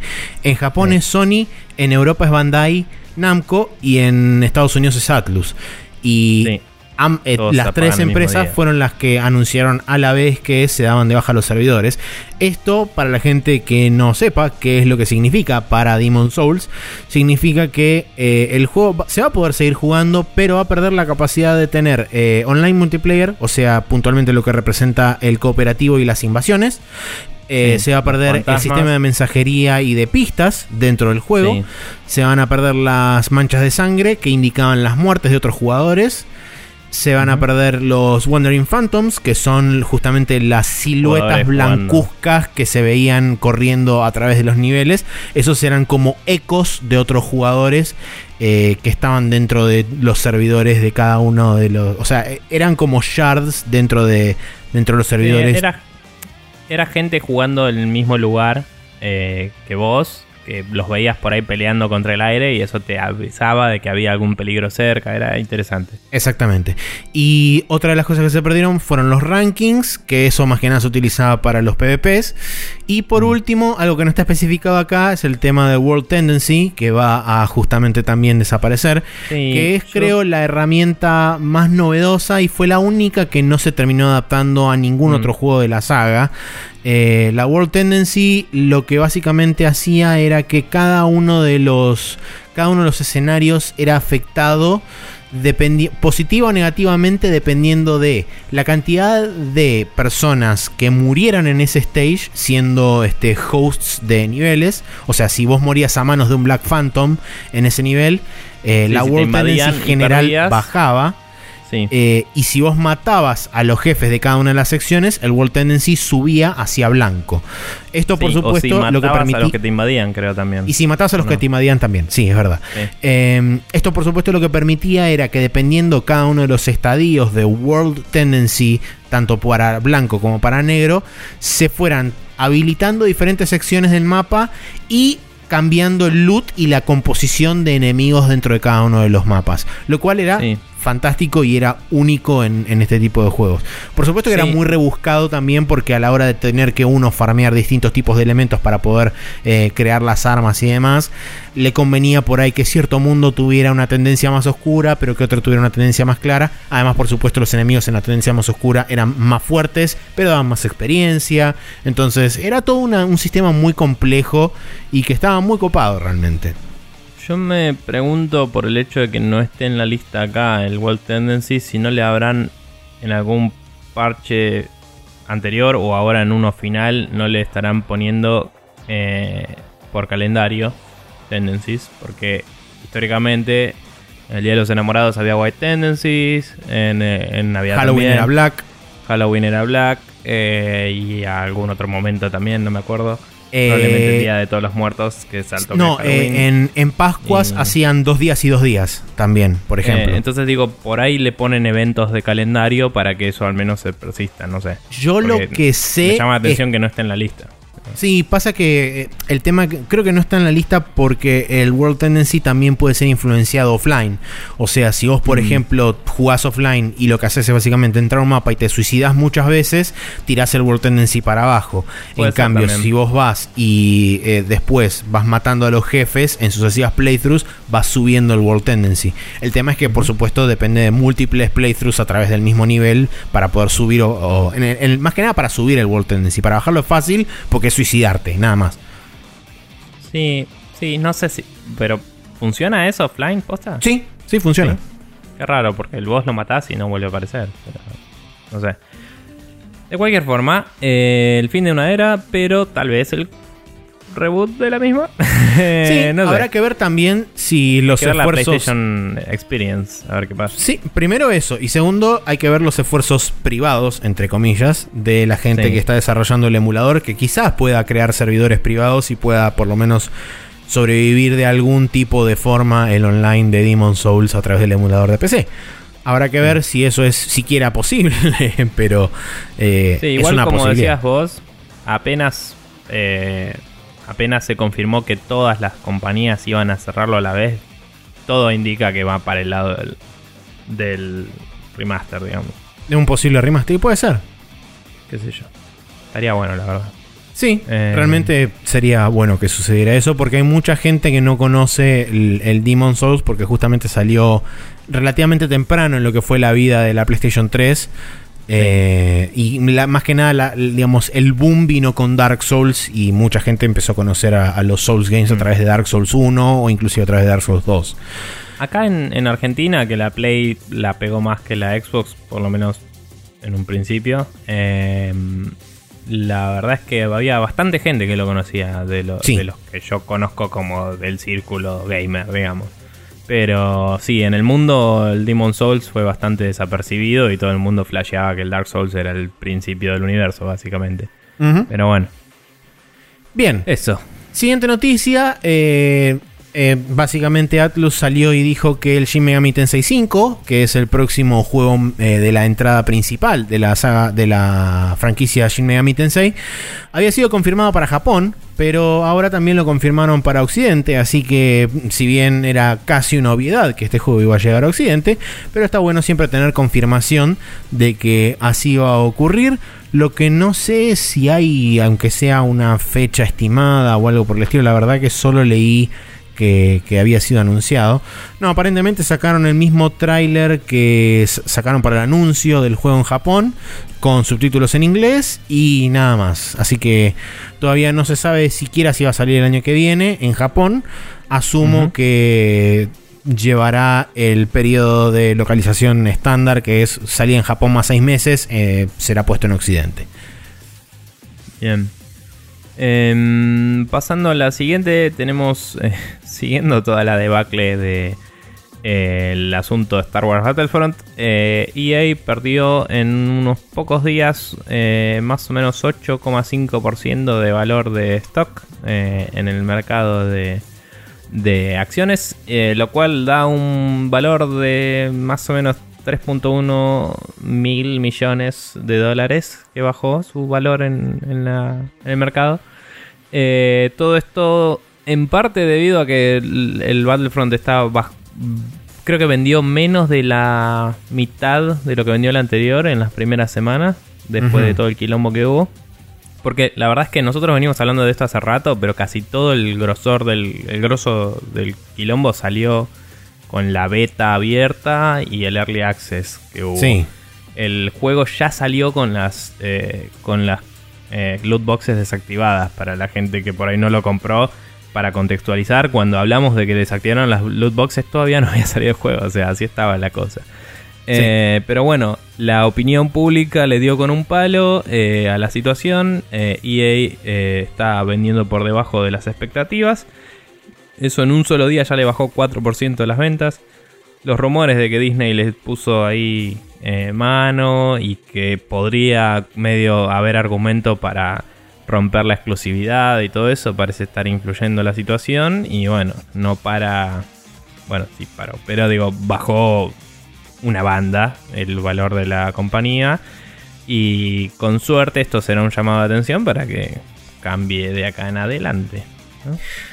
Sí, parece que está bien que por supuesto son decisiones que no se pueden tomar en un día y esto es un proceso de, tiempo que lleva justamente largo rato, pero hace un, par de días, creo que el viernes o el jueves de esta semana que ya pasó, eh, habían confirmado la beta del, del último juego de UFC y aparentemente era un sistema prácticamente igual, de hecho creo que incluso peor, de microtransacciones y loot boxes que el del Battlefront dentro de la beta del juego. O sea, el juego va a salir recién creo que en febrero del año que viene, pero este fin de semana eh, hubo creo que una beta. Eh, y aparentemente los primeros reportes de esa beta es que es un sistema igual o aún peor que el del Battlefront 2. Así que, no sé, eh, habrá que ver para la gente que, esté, que, le interese el, juego este, el EA UFC. Esté atento leyendo las noticias al respecto porque aparentemente es un desastre de proporciones aún mayores a las que fue el aparentemente el Battlefront 2. Eh, mm, debatible si puede ser peor, no por por una cuestión de implementación, sino por una cuestión de alcance. O sea, cuando sale, cuando sale mal algo de Star Wars, es bastante más catastrófico que cuando sale mal algo de UFC. Me refería a la implementación dentro del juego, no al alcance masivo. No, seguro, seguro. Pero digo, ponerle que le sale mal, no creo que le afecte mucho eh, las. O sea, la situación a la empresa en comparación. Eh, por ahí sí es un agravante, pero eh, a otras situaciones, pero no, no de por sí mismo no tiene ese peso. Eh, si la opinión pública dice, che, este juego te salió mal, es como, bueno, el UFC a veces sale bien, a veces sale mal. Pero Star Wars tiene que salir bien. Sí. Bien. Siguiente es tuya. Sí, es verdad, la siguiente noticia es mía, pero lee la voz porque después viene la otra. Bueno, eh, el Star Citizen ahora te deja comprar eh, terreno en... Virtual. sí, terreno virtual en su juego. Eh, en valores que rondan 50 y hasta 100 dólares de, Sí, en realidad son dos tiers. De dinero in-game, en realidad es, pero bueno, puedes comprar ese dinero por dólares de verdad. Eh, la situación es que con ese terreno después vos podrías crear tu propia base, si no me equivoco. Eh, no estoy muy informado, pero aparentemente es como que te compras un terreno en el cual eventualmente vas a tener tu espacio para eh, aparcar tu nave y tener sí. Puntualmente lo que dicen es que este pedazo de terreno se va a poder utilizar para crear este una, un negocio industrial o comercial y también una, una, una, residencia para donde uno pueda vivir con hangar y toda la pelota. Los, los lotes, según lo que los lotes virtuales, digamos, eh, vienen en dos tamaños, de 4x4 kilómetros y de 8x8 kilómetros. El de 4x4 es el que cuesta 50 y el de 8x8 es el que cuesta 100. Eh, además, junto con esto también anunciaron una especie de nave fábrica, que es más o menos como una fábrica voladora, donde aparentemente si uno quiere, digamos, iniciar sus... Eh, ¿cómo se llama esto? Sus este, cosas de comerciante. No me sale ahora ah, la palabra. ¿Empresas? Eh, sí, ponele. Eh, su empresa puede con esa nave tranquilamente no necesitar un lote de tierra y sin embargo eh, de ir por vagando por el universo juntando recursos y creando cosas en esta especie de fábrica espacial voladora. Si no, tiene el sistema más clásico de armarse aparentemente una base o una estructura o algo por el estilo dentro de estos lotes de tierra y construir cosas ahí y después asumo que venderlas dentro del mercado del juego porque si no mal recuerdo, en algún momento habían dicho que esto iba a tener una economía propia y demás, ¿no? Eh, sí, creo que la idea era que eventualmente la economía entera la manejen los jugadores, igual que hace Liv y todo eso. Por eso, sí. Eh, pero por el momento no es así. Eh, sí, no, obvio. no sé si que sea exclusivamente los jugadores o que los jugadores la dictaminen un poco como pasa con el Elite Dangerous, que el juego tiene sus propias cosas, pero los jugadores modulan los valores de, los, de las cosas y de, los recursos y todo eso según para dónde llevan el comercio.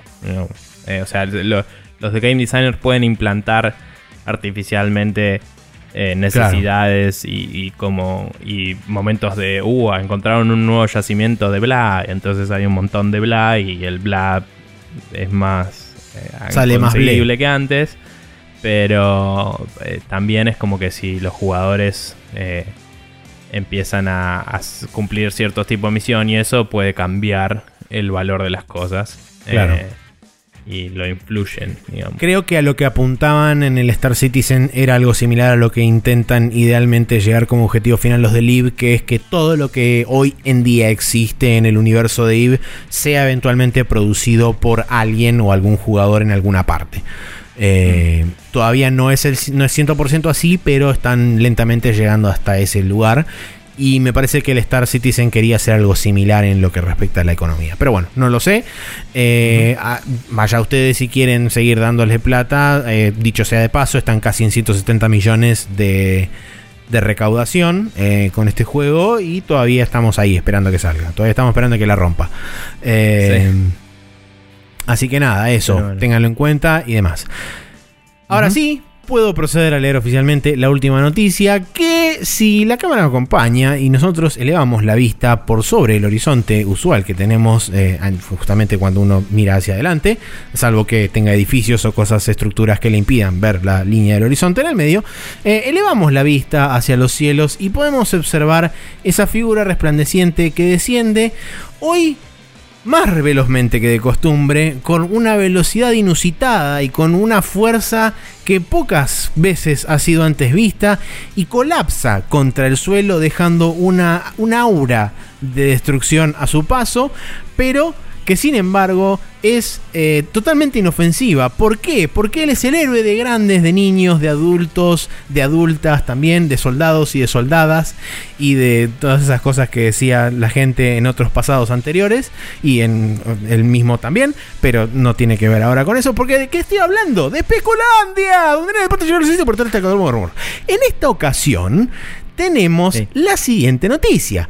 Eh, se habría filtrado a través de un par de diferentes lugares. No, no viene todo del mismo lugar, sino que aparentemente esto fue chequeado a través de diferentes fuentes o de diferentes contactos. Una bastante jugosa eh, filtración sobre lo que aparentemente sería el desarrollo, producción, personajes y demás eh, detalles de Devil May Cry 5, el próximo juego que no sería continuación del DMC, el reboot ese que hizo Ninja Theory que aparentemente Capcom prefiere más olvidar que recordar. Em, este juego, Devil May Cry 5, aparentemente comenzó su producción eh, pocos meses después de que se lanzara la Special Edition del Devil May Cry 4 allá por el año 2015, lo cual situaría el juego hoy en día en alrededor de dos años de desarrollo. Eh, esta, eh, esta serie de filtraciones hablan de que Primeramente se tenía pensado revelarlo durante el PlayStation Experience de este año, pero como las críticas a Sony fueron bastante duras con respecto a la presentación del E3 que fue muy floja por justamente haber desviado parte de la atención para la Paris Game Show, algunos dicen que para opacar la salida del Xbox One X, otros dicen que no tuvo nada que ver, no lo sabemos. Pero la cuestión es que sí, realmente la, E3 se sintió un poco blanda porque mostraron muchas de las cosas que ya sabíamos y hubo muy pocas cosas nuevas y cosas que sorprendieran. Entonces aparentemente el Devil May Cry 5 no sería mostrado en la PlayStation Experience de este año, sino que pasaría a estar en el rol de, de, la E3 del año que viene, donde se presentaría. Y Capcom aparentemente tiene una ventana de salida del juego en el año fiscal 2019 que eh, comprende entre abril de 2018 y abril de 2019 para ellos. Eh, aparentemente el desarrollo está yendo bien, en orden y digamos en tiempo y forma. No hubo, no hubo cosas raras ni, detalles. Eh, ni digamos sobresaltos a la hora del desarrollo, se está desarrollando eh, bien, sin ningún problema. Y en cuanto a lo que respecta al desarrollo propiamente dicho del juego, el, el director es el mismo que desarrolló el 3 y el 4 que es este Hideaki Itsuno. Además, también vuelven como, como Dante y como Nero y como Virgil, los tres actores principales que son Ruben Landon, Johnny Young Bosch y Dan este, Southworth, que son cada uno justamente Dante, Nero y Virgil. Eh, hablan de tres personajes jugables, Dante y, Nero seguro, y aparentemente un tercero que es muy poderoso, pero que no se sabe quién es. No saben si, van a si va a ser Virgil, si va a ser Trish, si va a ser un personaje nuevo. Algunos ya empezaron a especular con que podría llegar a ser Esparda, eh, pero no se sabe. es Esparda? Esparda es el padre de Dante, justamente, el padre de Dante y Virgil. Ah, el demonio loco. Exactamente. Ah, sí. Eh, pero bueno, ¿Fue jugable en algún juego anterior? Eh, aparece como un skin de Dante. No es un personaje propiamente dicho. Em, bueno, el juego targetea 60 FPS en, las consolas. Aparentemente algún tipo de exclusividad con Sony. No se sabe de qué estilo, si es este temporal o si es permanente, como funcionó con el Street Fighter V. Eh, pero digamos, si es la, si es, eh, digamos, el, si es el caso, hipotéticamente podría salir tranquilamente en PC, así que no habría demasiado problema con respecto a eso, salvo que bueno, no tengan una PC para poder correr los juegos y tengan sí o sí una Xbox o, nada más que o una Switch, ponele. Em, y bueno, después hay detalles de historia que si quieren saber más al respecto y les interesa, podrían leerlo y demás. Es una experiencia aparentemente íntegramente single player, no va a tener ninguna cosa multiplayer ni ninguna cosa rara. Eh, y aparentemente están hablando de que vuelve, digamos, todo lo que es el sistema de estilos y demás a como era en el Devil May Cry 4, pero con un poquitito más de streamlining al respecto para poder hacerlos eh, no tan, eh, digamos, compulsivo el hecho de, de tener que convulsionarte encima del, de los botones para poder cambiar de estilos y qué sé yo. A pesar de que se han visto videos de eh, gente rompiéndola, switchando este, entre estilos y demás, volando por el aire y haciendo cosas que uno dice, ¿cómo carajo hacen esa mierda? Eh, yo nunca voy a poder hacer eso. En fin, eh, eso es todo lo que hay. Hay más detalles, pero si no me voy a extender demasiado al pedo. Para la gente que quiera saber, se puede conseguir muy fácilmente todos los detalles que hay por el momento. Eh, solamente queda esperar ahora a ver qué de todo es verdad, eh, si es realmente todo así o si está todo pifiado horriblemente o si hay cosas que fueron más exageradas que otras. Bien, bueno, veremos qué pasa. Eh, la verdad es que no soy muy conocedor de la saga ni nada, así que supongo que debe haber gente al palo, pero... Yo digamos que no estoy al palo, pero estoy expectante. Porque la verdad que no esperaba ni siquiera que existiera otro Devil May Cry después del reboot. Ya el hecho que. ¿El 4 la historia la dejaba muy picando o nada que ver? No, no, son, los juegos son bastante autoconclusivos entre sí. No hay una realmente una línea. Mm. que conecte todas, todos los juegos. Son simplemente como las aventuras de Dante cazando demonios y bichos raros. Claro. Sí, me acuerdo que cuando traté de jugar el 1 hace 800 mil años. No, el 1 no, el 3, que había salido para PC, el 3. En un port que no recuerdo si era horrible o si simplemente yo no sabía jugarlo, pero bueno. Eh, sí, empezaba medio como súper descolgada la historia. Era como venía la mina con la moto y entraba y el chabón estaba comiendo pizza y era como no entiendo nada de lo que está pasando acá. Mm. y es como, sí, deben ser todos medio atómicos, como decía Mero. Pero bueno. Exacto. Bien. Vamos a cerrar entonces el Rapid Fire. Eh, pasando al calendario en tu cara. Ahí está, ahora eh, sí para esta semana que tenemos el día martes 5 eh, del 12 el Caveman Warriors para Switch, que no tengo la puta idea que es. El Dead Rising 4 Frank's Big Package para PlayStation 4. El Nine Parchments para Windows, Switch, PlayStation 4 y Xbox One. El jueves 7 de diciembre tenemos el Kamen Rider eh, Climax o C-Max. No, es Climax, claramente lo copiaron claramente, mal. Claramente falta acá la, L. ¿what? Eh, Climax Fighters para PlayStation 4, que había visto un par de screenshots y era como, está muy bien, Kamen Rider.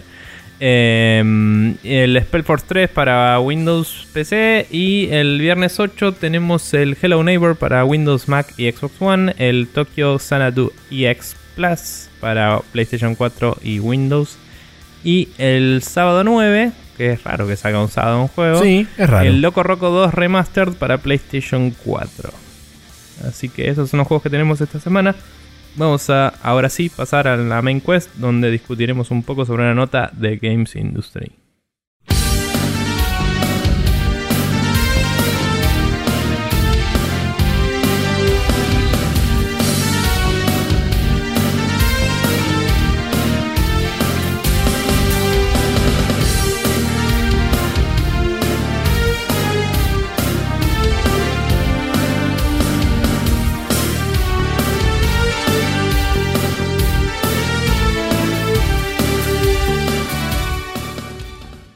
Estamos acá de vuelta con la nota de Games Industry eh, que es de mm, un tipo que escribe para juegos, escritor de la expansión del Destiny 1 conocida como el Tekken King. Y es medio freelance el chabón, ¿no? ¿O es perteneciente a una empresa? Creo que era perteneciente a eh, Banshee. O sea, no sé si se le dice freelance o más bien contractor cuando vas a ah, un trabajo y te vas, ¿no? Porque supongo que estuvo ahí presente durante todo el no te digo el desarrollo, pero toda la parte que que, le correspondía hacer, sí. Que le correspondía hacer, claro, por contrato debe ser más bien el chabón. Eh, cuestión es que el chabón se llama Martín Corda eh, y escribió para el, el Taken King eh, la historia del FIFA 17, que tiene historia así single player. Y habían cuoteado también otro juego que había hecho el eh, Black and White 2. Eh, creo que no pusieron ningún otro juego que haya hecho. Cuestión que el chabón habla un poco de su experiencia en la industria, diciendo que cuando empezó en 2005 estábamos peor, pero todavía no estamos bien. en el sentido de que anteriormente pasaba todo, todo, todo el tiempo que el escritor se llamaba a último momento y se le decía, bueno, mira, tengo este juego, poner una historia encima. Y salimos. Sí y era como matarla con alambre y ahora todavía un poco está pasando. De hecho el Tekken King fue muy bien recibido por tener una historia de verdad, a diferencia del Destiny 1 normal, que era como de qué carajo estás hablando Peter Dinklage, ¿no? The Game. That Wizard Came from the Moon y tantas otras grandes éxitos. Claro. Eh, que nada, era como muy atado con alambre, mientras que el Taken King tenía una eh, narrativa establecida y como que te, expandía el mundo del Destiny em, en varios sentidos y le agregaba, eh, ataba el lore a la historia, mientras que antes era lore y juego y nada más. Eh, Hay una. Quiero hacer una, pequeña. resaltar un pequeño. Un pequeño párrafo que aparece justamente el primer párrafo de, la nota. Porque es muy interesante lo que. el concepto que maneja Rihanna Pratchett, que es la escritora del primer Tomb Raider, del reboot. Y creo que del. del, del segundo también, del Rise of the Tomb Raider, creo que también fue la escritora ella. O fue coescritora del segundo, algo así. Pero mm. ella cuando cuando le otorgaron un premio, creo que fue en BAFTA o algún lugar así, expresó su frustración diciendo que le molestaba de la forma que eran tratados los escritores porque eran tratados como eh, paramédicos narrativos. Y es un poco también la idea similar que expresa Martín Corda a través de la nota, porque dice justamente que a través de traer al escritor en la fase final o en los últimos estadios del desarrollo de un juego y decirle, bueno, yo tengo todas estas, yo tengo todos estos sistemas y todos estos niveles, armame algo. Y lo que dice el chabón es que muy probablemente la primera pasada de una, de una, de una historia no sea lo mejor para meter adentro de un juego. Y comparando, haciendo de contrapunto con otras disciplinas dentro de la producción de un videojuego, él dice, Jamás vos pondrías el primer boceto de un arte conceptual dentro de un juego, jamás pondrías el primer modelado de un personaje dentro de un juego. Entonces, de la misma forma o, con la misma importancia que vos tratás a esos elementos, considero que se deberían tratar a las narrativas dentro de los juegos porque son parte de los juegos y son muchas veces lo que te llevan y lo que te, impulsa a vos como jugador para poder seguir avanzando hacia adelante. Sí, la, verdad es que la nota eventualmente deriva en lo que el titular dice, ¿no? De que muchas veces le parece a él que la narrativa se pone en segundo, tercero, decimoquinto plano. último plano, como, Total es un jueguito, o sea, la historia no es tan importante, o sea, no, no vamos a meterle super narrativa cósmica cuando es un juego. Y el chabón dice, me parece que tenemos que hacernos cargo de que los juegos pueden tranquilamente ser un medio, el mejor medio para contar una historia, dice. Eh, dice, no, no tenemos por qué todos ser el mejor juego arte de la vida, pero somos un medio que tiene lo mismo que todos los demás y además la interactividad, como tantas veces hemos, discutido nosotros, ¿no? Em, y tenemos que hacernos cargo y contar buenas historias en ello y tener como el, la visión de decir, che, voy a contar algo copado con mi juego. Y es una premisa interesante, o sea, quizás la, mayoría de la nota trata más sobre lo anecdótico de lo que él opina que sobre esto, pero la nota eh, va para este lado. Y quizás es lo más importante. Eh, a mí me parece igual que muchas de este tipo de notas y análisis no que menosprecien, pero como que no, no dan lugar o no abordan el hecho de cómo funciona un Mario, ponele, o un eh, Metroid o Zelda, que la narrativa está en servicio del gameplay, pero en un segundo plano es como no, no, no es tan importante, pero igual está y es más ambiental y es más implícita. Y, igual te cuenta algo, pero no, no necesitas, entre comillas, un escritor. Necesitas un level designer y un game designer que tengan una idea de el camino del héroe, poner. y es como que. Nada, digo, el chabón como que apunta mucho a la narrativa quizás más cinematográfica o, o literaria. ¿no? Sí, puede en parte parecer eso, pero creo que cuando él menciona que no necesariamente todos los juegos tienen que ser así como super artsy y demás, creo que es medio como un reconocimiento hacia ese tipo de juegos, porque si bien él en un momento plantea que digamos la idea general dentro de la industria es que la narrativa tiene que ser esclavo del gameplay y él considera que no es así, pero creo también que ha quedado demostrado eh, sobradas veces que cada quien puede orientar la narrativa y el gameplay como más le plazca y hoy queda demostrado que la industria banca todo eso en un abanico más amplio que nunca porque hemos visto casos de todo, básicamente. Sí, sí, sí, pero digamos, digo Mario Zelda porque Nintendo se orienta a la diversión primero, pero... O sea, lo indico porque ahí no están como cosas encontradas, sino que van de la mano con una tendencia más hacia el gameplay. Y lo que el chabón propone es que vayan de la mano súper balanceados, que también está bueno. Y, mm, y, hay otras cosas que van de la mano y son mucho más narrativas que gameplay. Y todo es aceptable como estamos hablando justamente. Pero digo, es como que la forma en la que el chabón habla de, de la industria Y la forma de la que el chabón habla de los escritores, como que no da mucho lugar a la conversación a. Aparte del Mario y todo eso, ponele el Journey, ¿no? El Journey es un juego que te cuenta una historia, literal. Eh, o sea, literalmente. Pero no usa narrativa tradicional y técnicamente está diseñado y no necesariamente escrito. ¿no? Es más como. Eh, ponele, el. Por dar otro ejemplo. Cuando veía el making of de Los Increíbles, la película de, Pixar, los chanes mostraban que la historia entera la armaron con storyboards. ¿no? Entonces estaba mucho más enfocado en lo visual y en la narrativa, quizás más estilo comic book, por ser un medio literalmente visual, ¿no?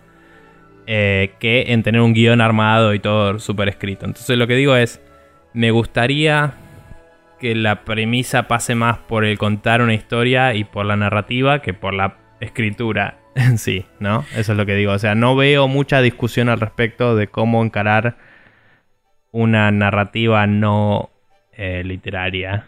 Eh, y creo que tiene el mismo valor o más en los juegos. Solo porque también hay juegos donde nadie dice nada nunca y te cuentan historias re profundas también. Em, sí. Y eso por ahí, por eso puede tener un guion, puede estar súper scripteado y, literalmente tener un guion que explique las acciones del, juego, pero si el juego no es lineal y el juego te deja hacer lo que quieras, en realidad son situaciones armadas que es más diseñado que escrito, eso es lo que digo.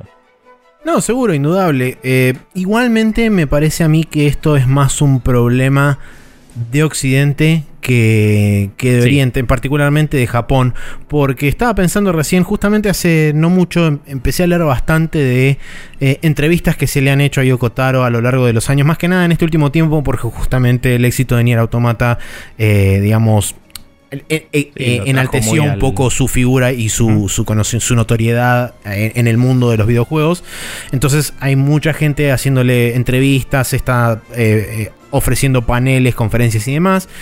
Eh, y justamente una de las cosas que comentaba él en una de las notas que leí hace poco es que, por ejemplo, él es el creador de la historia, además de ser el director del juego. Entonces ya contás con, desde el día cero de desarrollo, contás con alguien que tiene el 100% de la historia sabida y conocida.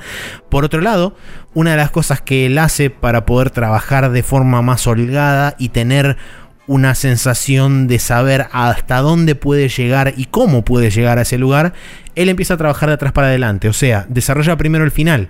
Quiere saber cuál es el punto final, a dónde van a estar los personajes, cuál es la situación final del mundo y demás, qué personajes van a componer ese mundo en esa situación final y empieza a trabajar de ahí hacia atrás.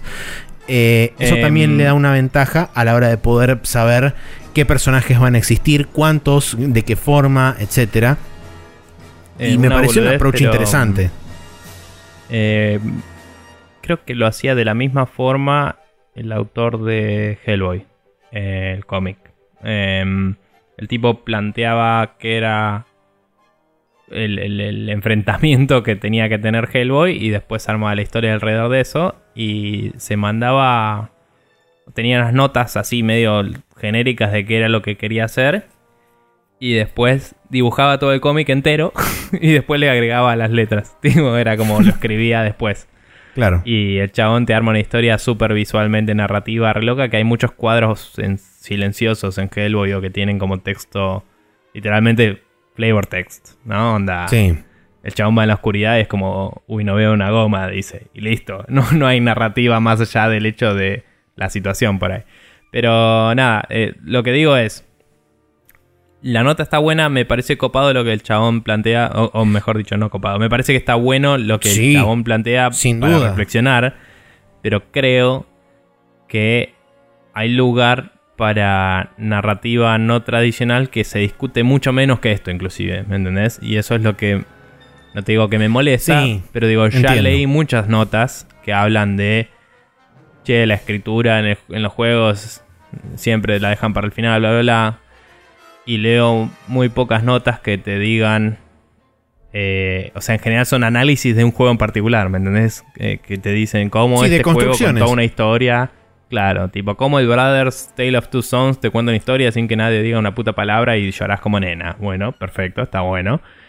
pero como que no hay mucho análisis que no sea caso por caso, o mucho énfasis en eso, y me parece que hay un lugar en la industria para ese tipo de narrativas, eh, inclusive más que para las, escritas solo por el hecho de sos un indie, es más barato si no tenés que pagar voces, eh, es más fácil de localizar si nadie dice nada, ¿me entendés? O sea, eh, a nivel negocio, a nivel interés, a nivel sentirse relacionado con el material, es mucho más relacionable mientras más abstracto es, por una cuestión de no estar atado a un lenguaje que no es el tuyo o lo que sea.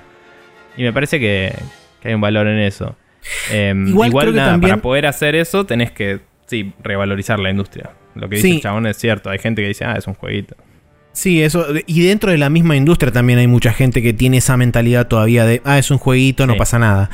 Pero respecto a lo que decías recién vos del tema de, de que no se discute tanto eso, tema de por ahí no sé si llamarla eh, eh, narrativa emergente porque no es necesariamente emergente, sino que está embebida más ah. en, pos del gameplay y de el, avance y la progresión de tu persona a, través de los escenarios. Pero sí, eh, sería environmental story, el clásico environmental storytelling, pero no narrativa. Claro, ponele. Pero bueno, digo también que no hay mucha representación y no hay tampoco mucha eh, exposición de esas cosas. O sea, normalmente... Mm. Eh, y por ejemplo, en los casos donde uno por ahí esperaría más... Eh, más visibilidad al respecto, por ejemplo, es en casos que usualmente las compañías no son de divulgar muchos detalles al respecto, como puntualmente, por ejemplo, Nintendo. Uno no, realmente no sabe cómo funciona Nintendo internamente a la hora de armar una historia o de plantear personajes y demás. Simplemente se sabe que ahí adentro pasan cosas y de repente sale Mario.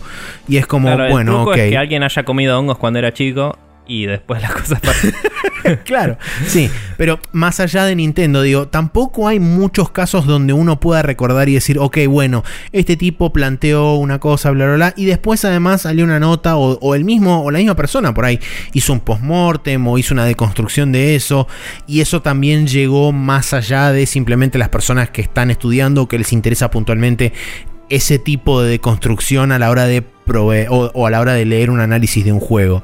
Entonces, eh, no digo que, que, sea por ahí íntegramente responsabilidad de ellos, pero también eh, cae un poco en el hecho de si no estás ofreciendo tampoco una apertura de tu lado a la hora de decir, bueno, son muy pocos los ejemplos que lo hacen, pero a la vez tampoco hay nadie que realmente se ponga como como agente que publique esas cosas o que los haga más conocidos, no va a haber mucha charla al respecto. Entonces, por lo menos en ese sentido, al chabón lo banco porque dice, bueno, mira, la situación actual con los escritores no es tan terrible como era en 2005, pero tampoco es un campo de rosas así, súper unicornio felices y demás. Hay que seguir trabajando, hay que seguir inculcándole a la gente que labura dentro de la industria que los escritores no sirven para venir, poner tres parches locos y salimos andando. No sirve así. Em, y bueno, es cuestión de seguir martillando sobre el mismo clavo hasta que de repente alguien lo entienda. Ya han ocurrido casos donde, por ejemplo, tenés escritores in-house y tenés gente, por ejemplo, eh, CD Projekt Red tiene una persona in-house que empezó a trabajar con ellos desde el Witcher 1, adaptando y, le, y digamos, eh, introduciendo todo lo que es el lore y la historia de los libros dentro de los juegos. Que es este, el chabón este Boris no sé cuánto que aparece en el, en el video de los videos de No Clip, en los, en los este, documentales. Y además de eso, también hay escritores dentro de CD Projekt que se ocuparon de escribir la historia desde el mismo momento de la concepción del juego. Entonces, una persona dedicada exclusivamente al lore y al pasado y a, en este caso particular, traducir de un medio a otro y volverlo viable en ese nuevo medio, junto a un ensamble de a un grupo de escritores, junto con game designers, level designers, quest designers y demás, trabajando durante X cantidad de tiempo, demuestran claramente un resultado como es el Witcher 3. Sí, sí, igual lo que iba a lo que iba con lo que estaba diciendo antes, eh, es que justamente si estamos hablando de que la industria no se toma tan en serio a veces y eso le lo limita en lo que puede hacer, eh, no hay que pensarlo creo yo personalmente, solo desde el punto de vista de los escritores. Como decís, este tipo en, en CD metía el lore en el juego y eso llevó también a que influya las mecánicas, obviamente, a nivel, como, como dice este tipo, que la escritura tiene que informar las mecánicas y viceversa. Y de, tenés tipo, bueno, si querés ganarle a este enemigo vas a tener que usar ciertos tipos de armas que son buenos contra él porque el libreto dice, ¿no? Eh, claro. Pero lo que digo yo es... los juegos más interesantes que jugué en mi vida, creo, que en todos los casos fue... Es muy probable que en todos los casos hayan sido eh, no estadounidenses, curiosamente. Y... Eh, e-, excepto quizás The Witcher, que me parece una excepción, porque es, digamos, más, más como eh, un juego AAA eh, basado en estándares bastante occidentales, pero hecho bien por una cuestión de mm, sensibilidades locales de Polonia, ¿sí? el Witcher 3 eh, es lo más oriental del occidental, digamos. Eh, sí, sí, ponele. Lo que digo es, en Estados en Japón, digo, y los juegos indies estadounidenses también, y todos esos en general son obras de autor. Y el autor quiere contarte algo y te dice yo te lo voy a contar con un juego. Y ahí es donde se vuelve interesante, para mí, casi siempre. Eh, cuando estamos hablando de la historia. A veces te dice yo te voy a dar un juego que te va a encantar y también lo logra. Como el Mario. El Mario no te quiere contar algo en particular, es como yo quiero que te diviertas. Y es como este es el medio con el cual lo voy a hacer.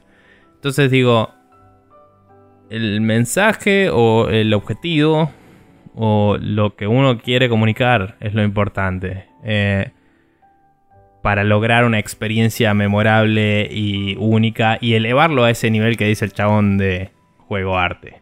Porque para mí el Mario Odyssey es un juego arte sin tener una historia escrita súper así libro, ¿me entendés? Es un juego que, como decía hoy, quizás después de pasar la historia, entre comillas, eh, el resto es medio tachar cosas de una lista pero la experiencia entera está diseñada de una forma que te mantiene en una alegría constante y pelotuda, que te tiene a un nivel de dopamina y, protoinfancia eh, así nostálgica loca que te tiene por las nubes, ¿no? Y digo, eso es una cosa hermosa que alguien hizo porque dijo yo voy a hacer un un juego de Mario y va a estar buenísimo y, vamos a hacerlo bien y vamos a usar todas las herramientas que tenemos para hacerlo. Y qué sé yo, por otro lado, eh, no sé, hablamos, no, no, lo gané al final, pero el Cine Mora es un juego que es un shoot de map y tiene una historia re loca y te cuenta cosas re locas y si no le estás dando pelota a la historia una mierda, el juego está buenísimo y eh, todos los enemigos y cosas son hermosos visualmente y en, la, en el ambiente y todo que tienen te muestran un mundo, ¿sí? Y después tenés, eh, obviamente, el Metal Gear Solid, que todavía no lo habíamos dicho, no sé por qué, pero es como... Eh, viene un chabón que dice, miren, yo no pude ser director de cine, pero creo que puedo dirigir un juego. Y es tipo, no se dirigían los juegos antes. Y después de eso, sí, por algo será la concha de la lora. O sea, es increíble. Y el chabón te cuenta la historia, sí, agarrando cosas de otros medios, pero las, mezclándolos de una forma magistral, que hay gente que dice, no, porque es pura cinemática. Y es tipo, no, no es pura cinemática. Ese juego tiene más de juego que la mayoría de los juegos que jugaste en tu vida y no te das cuenta porque te colgás con que la cinemática es muy larga y lo dejas de jugar. Y es como la cantidad de cosas que puedes hacer en ese juego que no tienen nada que ver con nada, pero cuando las haces, el juego reacciona y te cuenta una pelotudez o algo relativo a la historia a veces, pero que era secundario, es hermoso. Y es algo que no puedes hacer si no estás atando la narrativa al gameplay. Entonces, lo que digo es, hay que hablar de narrativa y no de guion o de escritura, porque tenés distintos tipos de narrativa y los juegos, así como pueden ser más que un simple juego, también pueden ser más que una simple película y pueden ser más que un simple libro, libro o cómic o lo que sea. Entonces es como hay muchas formas de contar las cosas y no todas son verbales. Entonces no lo critico al chabón, digo, este artículo está dado por un escritor y se enfoca mucho en eso, pero el mensaje me parece que va más allá de la escritura y va más para el lado de los juegos pueden ser más si simplemente lo tratamos, digamos. De sí, porque así como vos mencionaste todos estos ejemplos, a mí recién se me ocurrió otro en la cabeza. Hablamos de Demon Souls al principio y qué juego más perfecto para decir qué tanto vos querés meterte en la historia que cualquier juego de los Souls. O sea, vos podés agarrar, ir para adelante, pegar a los bichos y llegar hasta el final y decir, listo, terminó el juego, ya está, lo gané. Y después tenés otra forma totalmente diferente de jugarlo que es leyendo los ítems, buscando todos Los, la ropa de equipamiento y demás, y leyendo cada una de esas cosas, y te completan una historia y te arman una especie de códice del juego donde vos podés ir sacando, inclusive hasta tus propias conclusiones. Sí, eh, era muchísimo más narrativo, pero también hablamos el otro día del Mass Effect y que yo leyendo el códex aprendí un montón de cosas de que obviamente no es que las super aprendí y hice fórmulas matemáticas locas, pero aprendí cosas de mm, theoretical physics y conceptos y cosas de cómo funciona el viaje eh, más allá de la luz y toda la bola. Eh, o también, igual que el Demon Souls, eh, los Castlevania hacían eso antes. Tenías, sobre todo, el Symphony of the Night y posteriores. Casi siempre tenés un bestiario y una lista de ítems y todo. Y puedes leer a la a la carta Magic, digamos, un flavor text que te explica qué es cada uno, además de leer los stats o lo que sea. Eh, y tiene un poquito de lo que hablábamos de Witcher, de este enemigo lo puedes bajar más fácil con esto que con esto, y cosas así, por, solo por tener un bestiario, digamos. Eh, o bueno, qué sé yo. Eh, los juegos de rol, o sea, cualquier cosa, todos, todos los tipos de juego que hay pueden pueden ir más allá de tener un simple set de mecánicas y una narrativa. Pueden ser una experiencia única. Y, o si no única, digamos, por, por lograr una cosa nueva, única por usar el mismo elemento que usó otro para contarte otra cosa. Sí. O, o usarlo de una forma distinta. Eh, que creo que es algo que también no se valoriza lo suficiente. Hay juegos que no te digo que son clones, pero que son muy parecidos a otros juegos y lo, implementan de otra forma y es otro juego. Y hay que aprender a valorizar eso también. Pero bueno, nada, eh, es una reflexión interesante igual. Y también es cierto que se menosprecia la escritura en los juegos. Yo solo digo que no es lo único y que hay lugar para más. Eh, que es algo que quizás hace unos años cuando empezamos este programa no veía tanto como ahora, solo por no ser tan consumidor de Nintendo cosas y por no jugar tantos juegos indies en su momento. Pero hoy me encuentro con que muchas de las mejores experiencias de juego que tengo son muy interesantes a nivel gameplay y eso, y no necesariamente tienen la historia más profunda del mundo. Sí. Eh, a veces tiene una premisa repelotuda, como la del Ghost Trick, y me vuela en el bocho zarpado. Eh, entonces, nada, es como hay lugar para todo. ¿Qué sé yo? Bien, ¿algo más? No, eh, creo que como reflexión final es así. Sí, what he said. Así. Pero bueno. Eh, vamos a pasar rápidamente al Special Mood donde Maxi nos va a recomendar todo el planeta y después nos vamos a la mierda.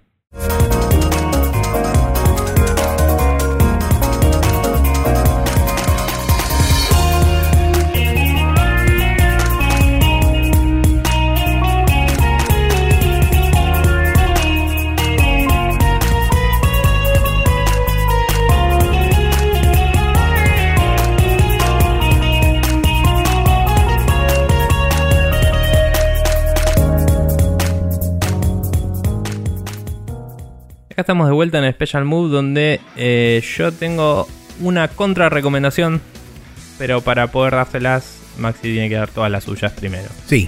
Bueno, vamos a arrancar por el principio. Eh, tenemos una, dos, tres, cuatro, cinco recomendaciones. La primera es para la gente que se haya quedado todavía manija del Witcher 3 y haya eh, tenga una PC para poder correrlo. Les voy a recomendar que se bajen el Witcher 3 Enhanced Edition Mod. Porque básicamente rebalancea completo todo el juego no solamente en lo que respecta a combate, sino también en lo que respecta a skills, a pociones, a signos y varias otras cosas más. Eh, todavía, por supuesto, no lo probé, pero la idea es que creo que el año que viene sale a rejugar el Witcher con esto. Em, así que nada, fíjense. Eh, por supuesto, esto es un mod, así que únicamente va a ser posible utilizarlo en la versión de PC. Eh, tienen que tener el último parche al día o la versión GOTI y todos los DLC comprados para poder utilizarlo. Eh, eh, segunda, sí. ¿Sabes si lo hacía alguien en particular o si fue un chabón de la Es un grupo de modders porque de hecho tiene como varios submods metidos adentro también que este, mejoran un poco la experiencia. Y creo que fue, digamos, como le dieron el ok desde si Project, o por lo menos desde GOG le dieron como el ok, tipo esto es este mod es homologado tipo buena onda por GOG, ponele. Sí, en GOG muchas veces te recomiendan mods para los juegos bastante copados. Este, así que por ese lado es como es bastante oficial hasta endorsed. exactamente. Eh, después, como segunda recomendación, el día 20 de diciembre va a salir a la venta un segundo álbum de Nier Automata que se llama Nier Automata Arranged and Unreleased Tracks. Eh, se va a poder conseguir a través de las vías usuales de la gente que no quiere pagar por que no quiere pagar platita por esto y también se va a poder conseguir a través de distintos stores. Eh, es interesante porque el primer disco contiene una serie de temas que fueron arreglados por distintos autores, entre los cuales se encuentra una versión de un tema que no voy a decir en qué momento pasa porque es spoiler. Em, pero es una versión que está hecha símil tango de Astor Piazzolla, lo cual me voló el bocho en 72 mil millones de pedazos. Eh, sobre todo porque queda bien. Y después el segundo disco son eh, justamente versiones de temas no lanzados, pero que están dentro del juego. Eh, puntualmente son dos versiones particulares de dos boss battles.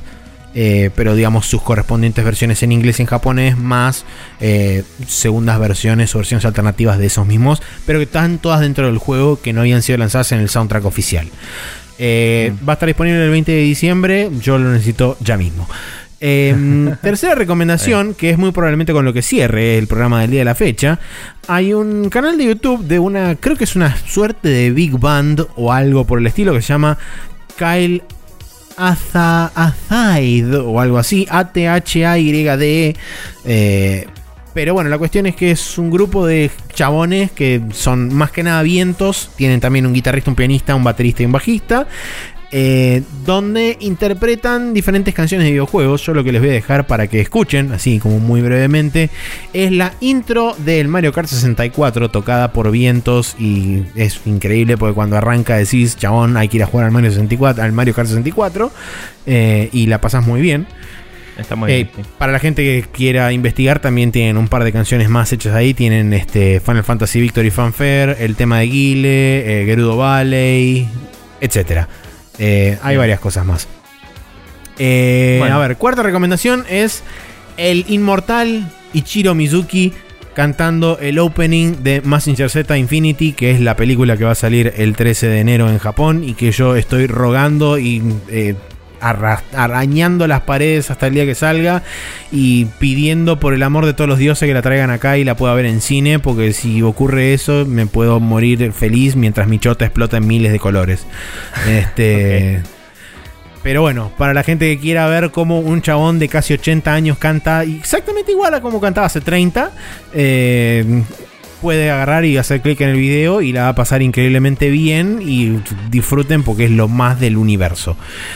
Y siguiendo con Japón, la última recomendación es el tráiler, el primer tráiler de la nueva película animada de DC que se llama Batman Ninja, a pesar de que no tiene absolutamente nada de ninja, sino que es Batman en el Sengoku Jidai disfrazado de samurai, pero le ponemos Batman Ninja porque Batman es ninja y aguanten los ninja y está todo lleno de ninja acá. Eh, el otro día comenté algo sobre eso y el doc, mi amigo el doc comentaba la definición de samurái toda la bola de que, bueno, técnicamente si no tenés un maestro y eso no sos samurái ni a palos, que eso ya lo sé, obviamente. Pero, no es tiene una armadura Tiene una armadura de guerrero, así de, caballero, digamos, y no está particularmente vestido para andar saltando de techo en techo en las sombras, ¿no? O, o para camuflarse en la oscuridad. Pero más allá de, estar vestido de negro. Pero bueno, mi contrarrecomendación es que eh, ese, ese video es una garcha en comparación a Batman of Shanghai, que es un corto de 3 minutos y pico, que creo que alguna vez hemos recomendado antes, puede ser. Sí, en uno de los primeros eh, programas creo que lo recomendamos. Sí, que nada, es un Batman ambientado en China. Eh, ese está en inglés, tristemente, no está en idioma localizado yuppie. Eh, pero nada, es como que hay una Catwoman super atleta, re loca, mística, vestida medio de Chun-Li y cosas pasan y eh, ya es como que no hay mucho más que decir porque son cuatro minutos, véanlo, tiene una animación de la puta madre y es en 2D en vez de ser en 3D como el Batman Ninja. Que no está mal el 3D del Batman Ninja, pero es muy difícil lograr eh, un anime en 3D. Salvo que sea Arc System Works y labures con el Unreal Engine 4. Iba a decir eso, literal. pero, um, pero nada, o sea, Aparte es como que cada anime que veas en 3D medio, medio pelo vas a decir por qué no estoy jugando el Fighter Z la concha de mi vida. Así que nada, en vez de hacer eso, ves Batman of Shanghai y podés relajarte un poco y esperar un poco más a que salga el Fighter Pero bueno, yo como soy una persona muy básica, eh, cuando vi el tráiler de Batman Ninja dije esto es una negrada horrible, es todo cabeza de tacho, violencia sin sentido y nada se explica con nada, aguante todo. Ese fue, esa fue mi expresión instantánea cuando lo vi. Sobre todo porque al final aparece un mecha gigante en el medio del Sengoku Jidai y es como nada tiene sentido, aguante todo. es muy eh, pochoclo y efectista y es literalmente lo que le gusta a Maxi. Sí. Igual los diseños están zarpados, de Sí, están muy bien hechos. Nada. Bueno, Maxi, ¿cómo hace la gente para suscribirse a nosotros? Así me voy a jugar jueguitos. La gente se puede suscribir a nosotros, por ejemplo, entrando a su eh, correspondiente eh, archivo de cómo se llama esto, no me sale la palabra, web browser, ahí está, eh, este, tecleando las palabritas, sí, archivo porque estaba leyendo archive justamente, tecleando las palabritas archive.org y ahí cuando le aparece el sitio puede buscar en Spreadshot News todo junto sin espacios y les aparece toda la página así muy bonita donde están todos nuestros podcasts. ahí pueden hacerle clic y darle a escuchar para adelante. Si no, eh, pueden entrar a spreadshotnews.com, copiarse el feed de nuestra página que es spreadshotnews.com barra podcast y ese feed ustedes lo pueden introducir en cualquier gestor de podcast o reproductor de RCS de su preferencia y de esa forma ustedes podrán acceder a la magia spreadshotista todos los martes a las 0.30 horas oficialmente en el caso de que lo tengan este, seteado para que se actualice automáticamente cuando se actualiza el feed podrá ser un rato antes de la medianoche del martes pero usualmente es alrededor de esa hora y por último, en iTunes nos pueden encontrar también con eh, escribiendo eh, News todo junto así muy bonito y dándole al botón suscribirse. Y si se recontra ultra mega copan y son recontra copados y buena onda, si quieren también poner ahí una review y poner una recomendación y demás y ponerle estrellitas que se puede hacer eso y demás, eh, también a nosotros nos ayuda porque de esa forma también nos hacemos conocidos a otras personas que busquen podcast de videojuegos y demás. Y como decimos siempre, eh, la única forma que tenemos de llegar a nuevos oyentes es a través de ustedes, porque nosotros no pagamos publicidad ni ninguna cosa por el estilo. Entonces ustedes son nuestro vehículo para poder llegar a nuevos y quizás este, futuros oyentes de nuestro podcast. En lo que respecta a la videomagia de esta semana, tenemos en el canal de YouTube de Spreadshot News, en youtube.com para News TV, el día lunes, la cuarta parte de Ace Combat 4. Yo sigo volando y sigo tirando misilitos y sigue siendo todo muy divertido. Eh, drama en sus, seguramente, no lo sé. Eh, y el día miércoles llega la fatídica parte número 10 de el Rockman 2, donde tiene entre paréntesis la palabra final, porque el final del video no lo deja demasiado claro. Y todavía lo estamos debatiendo cada uno contra nuestros respectivos super internos este, que se dirimen en una batalla sin fin por los siglos de los siglos. Sí, eh, amén. Ponele que si algún día de nuestras vidas nos mudáramos juntos o algo así donde pudiéramos probar esto más seguido. podríamos decir, bueno, dale, lo seguimos con toda certeza. Pero es un toque, una recontra paja, que cada vez que te venís a casa tengamos que jugar el juego más frustrante de nuestras vidas, tal vez. Entonces hay que, hay que tratar de jugar cosas que nos diviertan, ¿no? que nos llenen el alma. Más... Sí, es, complicado, chicos. Em, pero bueno, eh, holgorio, diversión, jueguito. Eh, que no, miren, no sé si la van a pasar bien o, mal, pero que la van a pasar, la van a pasar. Es lo único que les puedo garantizar. claro.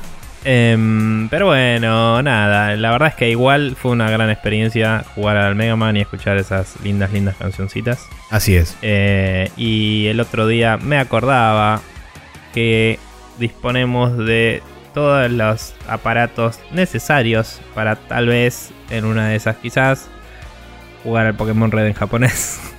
¡Oh! Ah. Un juego que Maxi nunca jugó y yo jugué hace como unos, no sé, eh, 17 años. Y mm. tal vez sería interesante. Pokémon, inocentes juegos de niños. Poqueto Monster. Eh, pero bueno, nada, es una, es una. Eh, hay otras. Es una, claro. Eh, así como hay una, hay otras también. Sí, el fin de que viene, fin de largo, podríamos ver si nos juntamos a grabar algo. Hay que ver, la vida y el fin de año son medio complicados, pero todo se puede, chicos. Así que vamos a ver qué pasa. Y con suerte seguirá viendo videos en YouTube en la pronta. Prontes. no sé. voy a jugar, no me importa una mierda. Ya fue. Eh, nos vemos la semana que viene.